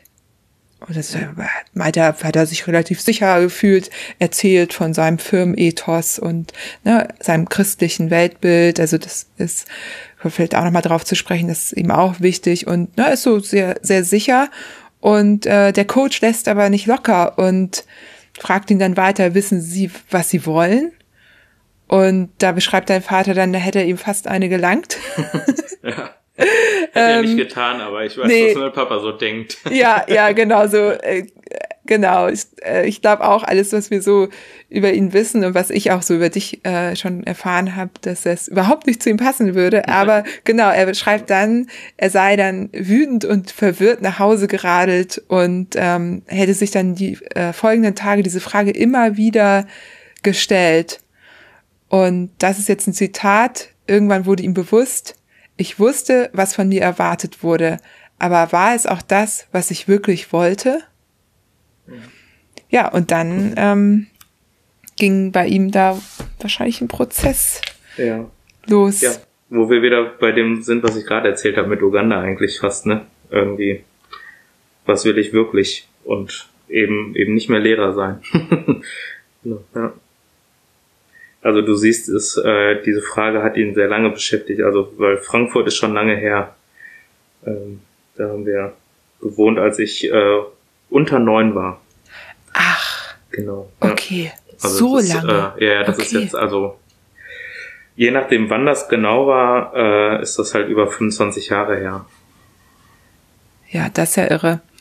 Ähm, ja, so lange also, kann einen die Frage beschäftigen. Ja, ja, also ähm, ja, tolles Buch. Ähm, willst du da noch ein bisschen was zu erzählen, wie es dazu kam? Das können wir ja vorwegnehmen, denn ähm, wir haben uns gedacht, du darfst heute einfach selber dein Buch vorstellen, statt ein anderes zu empfehlen, äh, was du natürlich auch noch machen könntest. Aber äh, das äh, fände ich schön, wenn du ein bisschen was dazu erzählst, wie es dazu gekommen ist, dass du dieses Buch mit deinem Vater zusammen gemacht hast. Ja, eigentlich hast du tatsächlich schon relativ viel ähm, vorweggenommen ähm, oder nicht, also so, also oder erzählt darüber jetzt. Ähm, genau, mein Vater und ich machen einfach total viel, äh, also verhältnismäßig viel zusammen. Ähm, das beruht auf zweierlei Sachen. Einmal, weil wir uns sehr mögen ähm, und aber auch ähm, in dem, was wir tun, sehr respektieren und einfach viel jetzt doch zusammen erlebt haben. Ähm, und da haben sich einfach viele Sachen ange, angesammelt. Und ähm, ich glaube, wie auch diese Kündigung von meinem Vater, so war auch diese Buchentscheidung so ein bisschen ähm, ausschlaggebend oder mit ausschlaggebend für dieses Buch. Aber äh, wie wir auch gerade festgestellt haben, diese Fragen sind ähm, eben teilweise äh, sehr alt oder nicht sehr alt, sondern ähm, beschäftigen meinen Vater einfach schon sehr lange. Ähm, andere wiederum, eine Seite davor, wie schneide ich mein Brötchen richtig, äh, sind bisschen aktueller. Ähm, und ähm, ja, wir, das hatte sich über Jahre bei meinem Vater eben angesammelt. Und ab einem bestimmten Zeitpunkt hat mein Vater die Sachen aufgeschrieben für sich. Ähm, mehr oder weniger nur die Fragen und irgendwann ähm, angefangen, die auszuformulieren. Und durch die einfach durch diese Zusammenarbeit hat mein Vater zu den, zu den Fragen, die er an sich hatte, ähm, hat er halt mit meinen Bildern zusammen irgendwie was gesehen und ähm, oder hat das in Verbindung gebracht, weil er dann Bilder gesehen hat, die ich gemacht hat, die ihn dann nochmal an diese Fragen erinnert haben. Und ähm, so haben wir dann halt überlegt, ja, das ähm, jetzt haben wir Zeit, jetzt wo du nicht mehr Lehrer bist, ähm, und wir sollten das äh, ausformulieren und ähm, das, was dich beschäftigt, beschäftigt ja auch andere und ähm, im besten Fall. Und äh, das war zumindest unsere Hoffnung, dass wir Menschen damit erreichen ähm, und inspirieren können. Ähm, weil ähm, es sind eben alles nur Fragen, wir haben keine Antworten. Das äh, wollten wir uns nicht rausnehmen. Ähm, aber genau diese Fragen sollen, ähm, mein Papa beantwortet die sich selber teilweise oder erzählt ja seine Geschichten dann. Und weil das jetzt natürlich auch aus Sicht äh, von einem Mann ist, ähm, also weil er einfach ein Mann ist und natürlich nur aus seiner Sicht erzählen kann, sind vielleicht ähm, manche Geschichten halt ähm, mehr mannbezogen, weil es wie gesagt um ihn zum Teil eben geht. Aber wir glauben, dass das ähm, für jede Person irgendwie theoretisch äh, inspirierend sein kann. Und ähm, ja, das war, war unsere, ja, unser Anliegen eben, dass äh, Leute durch das Buch irgendwie an sich selber äh, sich verändern und beziehungsweise wachsen und sich weiterentwickeln und eben nicht nicht stillstehen bleiben. Und weil wir das versuchen eben auch nicht zu tun, sondern eben versuchen uns auch immer wieder neu zu erfinden ähm, und neue Sachen zu lernen. Und ähm, genau, und das ist die Hoffnung, dass das bei anderen Menschen eben dass das Gleiche oder das Ähnliche auslöst. Ja, Fragen zu stellen ist ja schon mal ein echt guter Anfang. Ähm, ja. Kann ganz schön viel bewegen, wenn Menschen sich darauf einlassen möchten. Ne? Genau, Und ja. Mhm. So wie du sagst, dass da eine Frage drin ist, die sich dein Vater schon vor 25 Jahren gestellt hat, dann wissen wir auch, wie, wie schnell solche Prozesse oder wie langsam die dann ja auch stattfinden, mhm. was ja auch völlig in Ordnung ist. Genau, oder also. sich einfach wieder neu verschieben, ne? Also irgendwie das, was ich vor zehn Jahren wollte, irgendwie äh, war wahrscheinlich zu dem Zeitpunkt auch richtig. Oder also, oder ähm, in meinen Augen zumindest richtig. Und mittlerweile habe ich wahrscheinlich ganz andere äh, Wünsche und ähm, Fragen oder die Fragen entwickeln sich halt dann auch und äh, die Antworten dementsprechend ja auch. Also ähm, das ist ja irgendwie das Schöne, das ist irgendwie dies, das ist ja alles so halbwegs zeitlos. Das ist ja jetzt nicht irgendwie, wann ist Froome äh, irgendeinen Berg hochgefahren, sondern irgendwie ähm, Fragen, die man sich auch in zehn Jahren oder in 20 Jahren, wie mein Papa, nochmal stellen kann. ja, ähm, was hat sich denn bei dir verschoben? Wir haben jetzt ja über die letzten sieben, acht Jahre gesprochen und du bist ja jetzt auch tatsächlich woanders als damals. Bestimmte mhm. Dinge sind aber vielleicht auch gar nicht so unverändert, aber hast du da mal drüber nachgedacht, wo es, wo du bist, wo du hin willst? Ähm, ja, äh, so ein bisschen irgendwie. Ähm, ich glaube, weil mein, mein Beruf irgendwie immer so, so äh, hier mal, da mal ist. ich bin ja ein Freiberufler ähm, und also ich muss natürlich Geld verdienen und das ist auch toll, wenn ich gebucht werde und dafür dann bezahlt werde. Ähm, aber mir ist es, ähm, ich bin ganz, bin vor allem super dankbar jetzt aktuell. Ähm, nicht, weil ich so super reich bin, überhaupt nicht, äh, also ganz und gar nicht, aber weil ich ähm, eben das machen kann, was ich aktuell jetzt will. Und von daher habe ich jetzt gerade gar nicht so ein äh, unendlich tiefes Ziel oder großes Ziel. Ich ähm, aktuell bin ich einfach dankbar für die wenigen Sachen, die ich habe. Also ich habe eben kein Auto und ähm, kein 20.000 Euro Rad, aber ich habe ein Rad, was super funktioniert und mit dem ich irgendwie äh, die Welt erkunden kann und jetzt aktuell äh, mein Bundesland, ähm, was schön ist. Ähm, ich habe tolle Menschen bisher kennengelernt durch meine Fotografie und die Fotografie finde ich toll, weil ich dadurch reisen kann und ähm, so, das sind so so die Sachen, die ähm, mich gerade sehr glücklich machen. Ähm, wenn ich dann nochmal eine Miete bezahlen kann, freue ich mich noch mehr. Ähm, aber so so super viel mehr brauche ich halt irgendwie nicht, weil irgendwie ich merke das so bei Freunden, die ich habe, die ähm, viel mehr verdienen. Ähm, aber dafür irgendwie auch äh, sechs Tage die Woche äh, 18 Stunden am Laptop sitzen oder sowas ähm, und das nicht ausgeben können, das finde ich irgendwie frustrierend zu sehen irgendwie.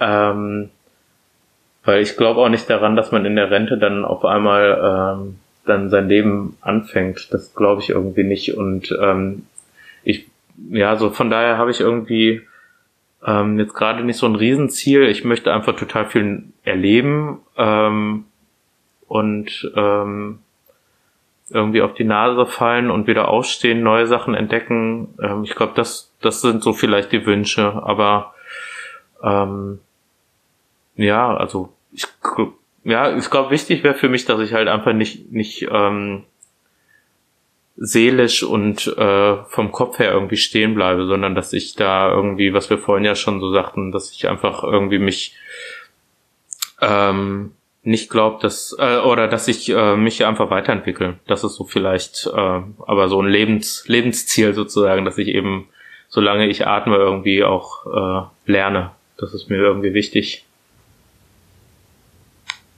Das kann ich total nachvollziehen. Also ähm, irgendwie in Bewegung bleiben, ne? Mhm, also genau, ja. unterwegs ja. sein. Unterwegs, genau, wollte ich gerade sagen. Ich lusche gerade ja, hier schon wieder zu Buchtitel genau, rüber, unterwegs. Äh, Aber das ist auch so wirklich tatsächlich so ein bisschen der Gedanke gewesen. Also dieses ähm, unterwegs sein, weil wir natürlich, also die Bilder natürlich unterwegs sind, ähm, also in unterschiedlichen Ländern. Ähm, aber eben auch dieses ähm, was mein Papa eben bewegt. Also diese ganzen Fragen, also dass man mit dem Kopf unterwegs ist und unterwegs sein bedeutet, also für mich zumindest bedeutet das halt irgendwo wohin zu kommen. Ähm, selbst wenn man, nee, vielleicht nicht, wenn man sich im Kreis bewegt, das vielleicht dann nicht. Aber ähm, aber wenn man halt irgendwo hin, hinfährt, egal wie weit, ist man ja unterwegs und es geht irgendwie nach vorne im besten Sinne und ähm, ja, genau, das ist dieses Unterwegs auch. Ja, Wobei auch im Kreisfahren äh, kann, kann einen weiterbringen. Äh, wir denken an die Orbit-Serie. Ganz, ganz genau. Oder ja, an die Radrennbahn, ja. ja. wo auch, ähm, ich bin ja großer, da ich ja von so einem Sport komme, wo alles auf einem grünen Platz stattgefunden hat, wobei wir natürlich auch äh, gereist sind, um Auswärtsspiele zu spielen. Aber ähm, ich finde auch auf, auf einem Fleck kann ja. tatsächlich teilweise echt viel passieren. Ähm, ich glaube, mental ist das ziemlich krass. Also so irgendwie diese auf der Bahn zu fahren, irgendwie 400 Runden oder äh, Cyclecross oder was auch immer oder eben Kriterien jetzt irgendwie Red Hook oder von mir aus gerne auch Red Race. Ähm, das ist also ja auf jeden Fall. Also jeder zieht ja oder jeder zieht ja auch was ganz anderes aus irgendwas. Das ist ja irgendwie das Coole. Ähm, das muss ja kann ja so klein wie wie sonst was sein und trotzdem kann das natürlich ähm, mega inspirierend und ähm, wichtig sein für eine Person und für eine andere eben nicht und für die ist dann was anderes sehr wichtig. Ja, alles hat seine Zeit, auch das im Kreis fahren. Amen dazu. Ja. äh, unterwegs, wo äh, treffen wir dich denn dieses Jahr an? Ich weiß, dass du schon einige Rennen und Events auf deinem oder in deinem Kalender stehen hast. Magst du uns da welche von verraten? Äh, ja, ähm, genau, also geplant ist das meiste. Also irgendwie, ähm, ich habe zwar ein Ticket für Ruanda jetzt, aber äh, solange ich noch nicht da bin und das fotografiere, ähm, kann natürlich auch noch viel wegen Corona jetzt auch passieren. Aber genau, ähm, das nächste Rennen ist Ende Januar, fahre ich mit Rafa äh, Rafa Albrecht, äh, Organisator vom, vom Orbit, ähm, ähm, nach Ruanda. Einerseits so als offizieller Fotograf, aber ähm, auch beispielsweise äh, für ein Magazin. Ähm, also werdet ihr das, äh, geil, dass ich jetzt schon alle anspreche, ähm, wird man das auf jeden Fall sehen können. Ähm, ich werde voraussichtlich, das wird sich ähm, halbwegs morgen klären, ähm, das Fireflies Patagonia fotografieren. Das ist kein Rennen, ähm, sondern ein Event, wo äh, Geld gesammelt wird äh, für die Krebsforschung in Chile. Und ähm, wie der Name es schon sagt, findet das in Patagonien, also in Chile und Argentinien statt, dieses Event. Ähm, das sind so, so die beiden Sachen, die jetzt ak sehr aktuell sind. Und dann werde ich das äh, Bohemian Border Bash äh, fotografieren. Das äh, war vorher, glaube ich, immer ein Event, ähm, wo es eben nicht um Gewinnen und Verlieren geht. Ähm, ist das dieses Jahr, soll es ein Rennen werden? Ich glaube beides. Ach, ich beides glaube, es sogar. Das Race Ach, gut. jetzt ja. im Mai schon. Ja, ich glaube im glaub, Mai. Im mhm. Mai, ne? Ja. Genau, und dann gibt es später das äh, Event noch, auf dem Ach, war ich voll auch gut. letztes Schön. Jahr. Ja, das ist gut, ja. Äh, genau, das werde ich ähm, sowohl mitfahren als auch fotografieren. Äh, das wird auf jeden Fall äh, ein Brett für mich. Ähm, also auf dem Fahrrad fährst du es mit, nicht genau. in einem Auto. Nee, genau, ah. wirklich auf dem Fahrrad. Also ich habe jetzt ähm, tatsächlich die, auch wegen Corona, ähm, die, die, die letzten, boah, ich weiß nicht, also einige Jobs auf jeden Fall äh, tatsächlich äh, nur managen können, indem ich halt selber mitgefahren bin. Also teilweise, weil es ähm, da wären keine Autos teilweise hingekommen, an, also an viele Stellen und einfach auch, ähm, um das sehr klein zu halten. Und dann habe ich ähm, Juliane Bödel zum Beispiel fotografiert. Ähm, ich weiß nicht, du, also du kennst sie, aber ich weiß nicht, wer sie sonst noch kennt. Aber ähm, die habe ich zum Beispiel zweimal begleitet ähm, und ähm, aber bei Events, ist die Events mit äh, nee, ach so, nee, die, äh, nee, genau, das waren äh, separate Sachen vielleicht. Quasi stimmt, so genau. selbstgeplante ähm, Adventure, genau, ne? Genau, ja. Events gab's jetzt halt tatsächlich keine, also so die letzten Jobs tatsächlich, also so Events habe ich jetzt äh, länger eben nicht mehr fotografieren können, einfach wegen der aktuellen Lage. Ja, ähm, klar. Genau. Ja. Nee, und ähm, von daher ähm, fotografiere ich jetzt tatsächlich immer mehr Sachen auch einfach vom Fahrrad aus. Ähm, allerdings wird das wahrscheinlich so das längste sein, was ich ähm, halt in dieser Kürze der Zeit dann äh, fotografieren darf, muss. Etwas über gespannt. 1000 Kilometer ist es lang, ne? Genau, Durch Tschechien. Ja, und, und ja. vor allem viele Höhenmeter, ist ja. glaube ich, ja. Aber ähm, ich fühle mich ganz gut und äh, da ich so ein super schweres äh, Gravelbike habe, ist alles, was äh, leichter ist, äh, großer Gewinn für mich. Also äh, freue ich mich drauf. Aber ja, habe auch ein bisschen gut. Respekt. Genau. Ja, ja. ja. Genau, das sind. Ähm, Deswegen fährst du auch gerade immer Fahrrad, wenn ich versuche, dich zu erreichen. Jetzt weiß ich, das genau. ist gar nicht die ganze Freizeit, sondern du, nee, genau, du bereitest dich. Ich finde das voll scheiße, aber ich genau, ich muss fit Professionell, genau. Genau, ja. Vor, ja. Ja, genau, ja, ja, so halbwegs, ja, genau. Heute bin ich tatsächlich immer mehr, mehr Straße und äh, so Trasse Bahntrassen, ehemalige Bahntrassen gefahren, aber ähm, das macht keinen Spaß irgendwie. Ich finde, das ist irgendwie nicht so geil. Aber ähm, naja, das gehört halt auch dazu, glaube ich. Und man ist ein bisschen schneller. Bisschen. Ja, ja. Habe ich dir ja vorhin in der Sprachnachricht schon geschrieben oder gesagt, dass ich äh, schnell ist bei mir jetzt nicht so. Du, du hast gesagt, es ging um was anderes. Ähm, du hast gesagt, natürlich machst du das äh, richtig gut und professionell und perfekt. Das ist dir wichtig. Ähm, das ist dir eigentlich immer wichtig. Äh, nur beim Fahrradfahren, da, da so. ist okay. genau, stimmt. Ja, genau. Ja, da, dafür bin ich einfach zu schlecht, als dass ich mich zu ernst nehmen müsste. Und ähm, aber ist doch genie gut. Genießt das dann einfach. Ja, genau. Ja. Das ist vielleicht gar nicht ja. so schlecht, weil wie willst du auch in jedem Bereich ähm, so richtig krass Genau, ich bin ja sonst überall geben. sehr gut. Ja. ja. nee, genau. Ja. ja. Ja. Okay, cool. Also das Bohemian Border Bash Race und dann Silk ähm, Road Mountain Race. Genau. Das genau die die äh, da bin ich theoretisch gesetzt, ähm, aber theoretisch heißt ja also äh, ähm, Atlas Mountain Race wäre jetzt ja auch bald, ähm, aber auch das wurde ja verschoben und in Kirgisistan ist es gerade aktuell wohl auch nicht so leicht. Ähm, von daher, ähm, ich mache mir da keine Sorgen, dass ich ähm, nicht gebucht bin, aber ähm, ob es dieses Jahr dann stattfinden wird oder im nächsten Jahr dann doch erst wieder, ähm, das werden wir dann sehen. Aber genau, theoretisch bin ich dafür gebucht, ja. Ja, cool. Genau, und mehr habe ich jetzt ich, erstmal, glaube ich, noch nicht, glaube ich, aber äh, bei mir kommen eben immer mal wieder Sachen einfach auch so halbwegs spontan dann rein. Irgendwie. Ja. Ich meine gehört zu haben, du bist auch vielleicht beim Orbit äh, so ein bisschen involviert. Ja, genau, da haben wir drüber geredet, jetzt noch nicht so im Detail. Äh, da haben Rafa und ich ja dann in Ruanda ein bisschen Zeit, wir bleiben da ja noch ein bisschen länger. Ja. Ähm, genau, da ähm, machen wir Business Talk. Aha, aha, genau, okay, ja. ja. Nur deswegen ähm. fliegen wir dahin, um unsere genau. Spesengelder genau. auszugeben. ja. ja. Ähm, das wäre ja cool. Also ich bin ja podcastmäßig da auch involviert und genau, äh, ja. da würde ich mich natürlich drüber freuen. Voll, ja, das ist schön, ja, auf jeden Fall. Ähm, ja, Nils, so langsam kommen wir zum Ende. Wir haben ja ganz schön viel besprochen. Eine letzte Sache, ja. weil ich weiß, die Fragen werden kommen.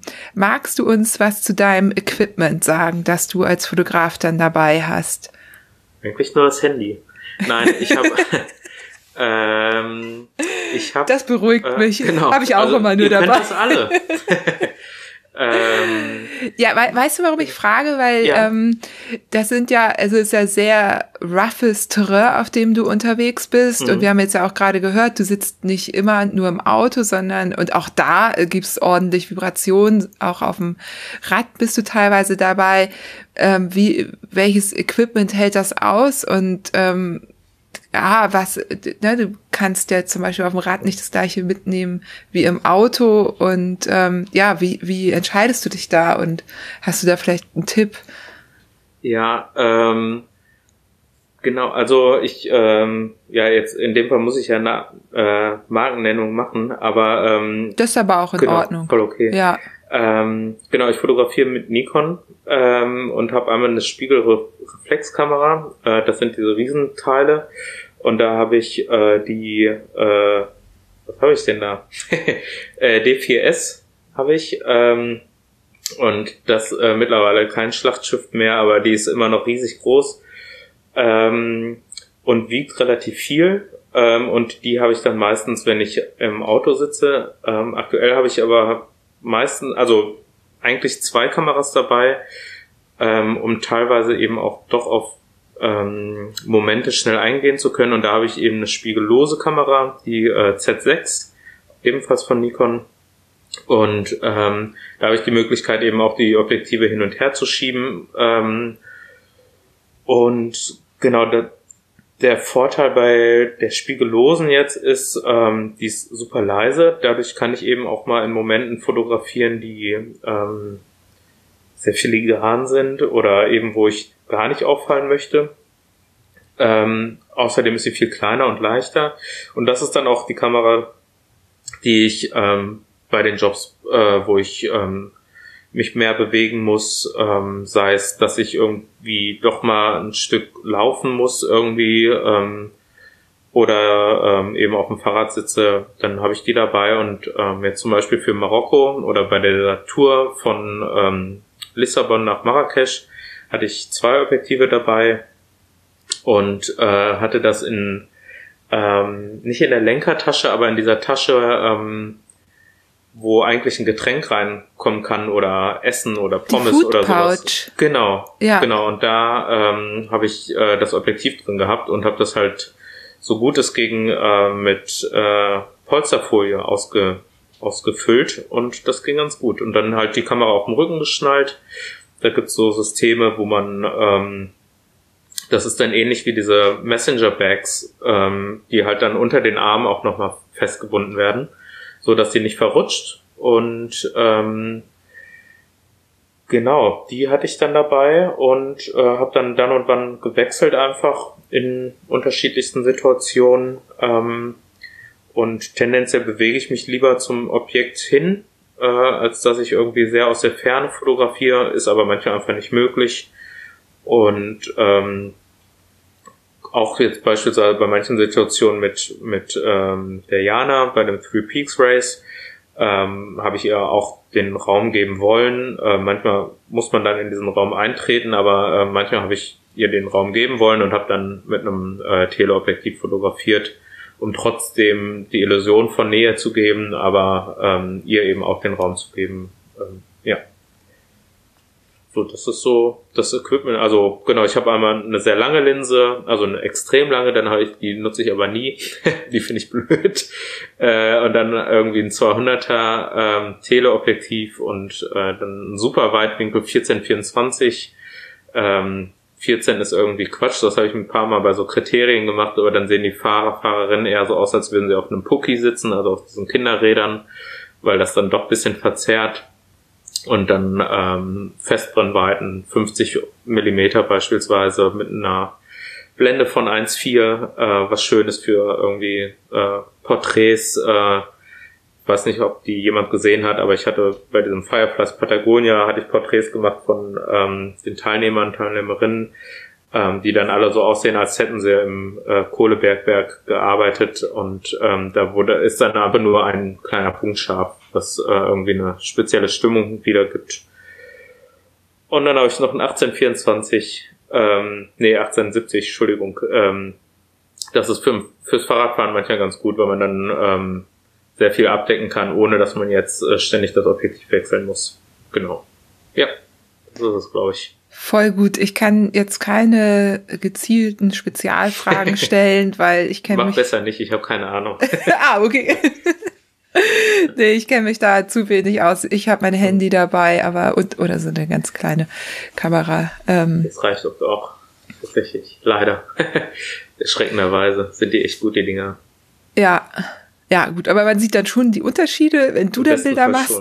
schon, ich Bilder mal vor allen Dingen mache ich irgendwie ungefähr gar keine Post-Production, wo ich auch mal drüber nachgedacht habe, ob das nicht mal irgendwie sinnvoll wäre. Aber ja, ähm, Nils, ich stelle ja am Ende immer zwei Fragen. Eine hast du schon beantwortet und zwar eine Buchempfehlung und da verlinken wir dein Buch oder das Buch von ist dir und super. deinem Vater. Mhm, Ähm.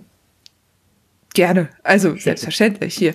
ähm, und dann die nächste Frage. Ich, ich habe fast das Gefühl, wir haben die auch schon beantwortet. Wer ja, inspiriert auch fast dich? sagen. Ja, genau. Ja, das Ähm, ist dein Vater, ne? Es ist tatsächlich mein Vater. Ich habe ähm, mehrmals drüber nachgedacht, ähm, ob ich irgendwie noch irgendwen ähm, coolen aus der Fahrradszene oder sowas. Ähm, und tatsächlich, es ist tatsächlich so, dass es immer wieder Momente gibt, wo mich Leute inspirieren. Ähm, und ich habe auch keine Person, die ich jetzt als Held oder irgendwie sowas oder Heldin bezeichnen würde. Ähm, aber durch über die Zeiten hinweg habe ich natürlich viele irgendwie, also jetzt, wenn wir jetzt ähm, den Nico Keiner finde ich immer sehr spannend, der inspiriert mich wieder immer wieder mal neu oder auch Rafa jetzt lerne ich ja gerade erst so richtig kennen und das ist cool und ähm, aber über die Jahre hinweg und ähm, sehr, sehr prägend ist es tatsächlich mein Vater. Ähm, äh, nicht nur wegen diesem mutigen Schritt von, von Lehrer zu Nicht-Lehrer, ähm,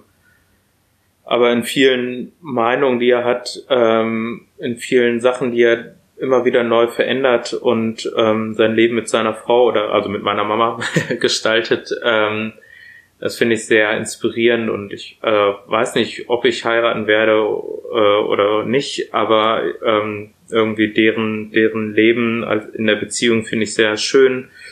Ähm, ja, und irgendwie, ja, das ist irgendwie cool. Der fängt jetzt an, richtig viel Fahrrad zu fahren und ähm, da habe ich ihn wahrscheinlich inspiriert, aber mich inspiriert dass er das äh, durchzieht und äh, er hat ein scheiß Fahrrad und trotzdem will er irgendwie äh, nach Holland fahren damit am Stück und äh, und das ist jetzt von Dortmund jetzt nicht, äh, das ist jetzt für Ultracycling äh, Leute äh, eher Pillepalle, aber für ihn, der äh, letztes Jahr wahrscheinlich insgesamt 50 Kilometer gefahren ist, ist das äh, schon ein Stück und das freut mich irgendwie. Und genau, deswegen würde ich sagen, ist mein Vater aktuell die Person, die mich am meisten so inspiriert.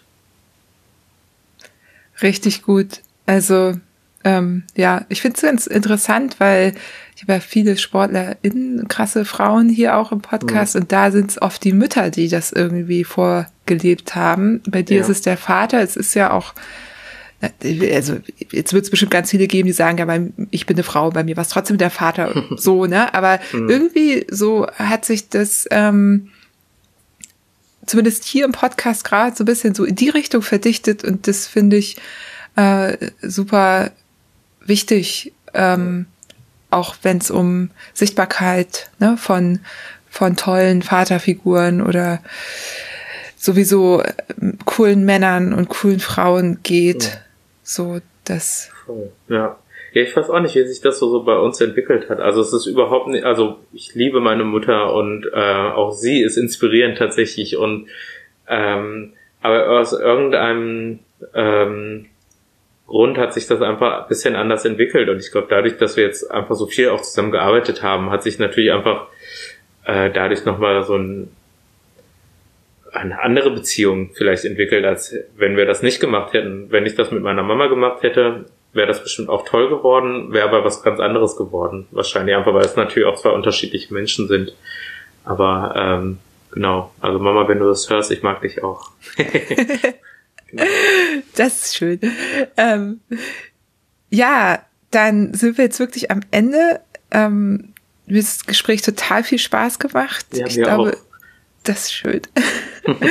Und äh, genau, an alle HörerInnen, wenn ihr noch Fragen habt, Nils ist bei Instagram, freut sich auch, wenn ihr ihm da folgt und euch für seine Arbeit interessiert, auch äh, potenzielle Jobs etc. immer, immer, immer genau.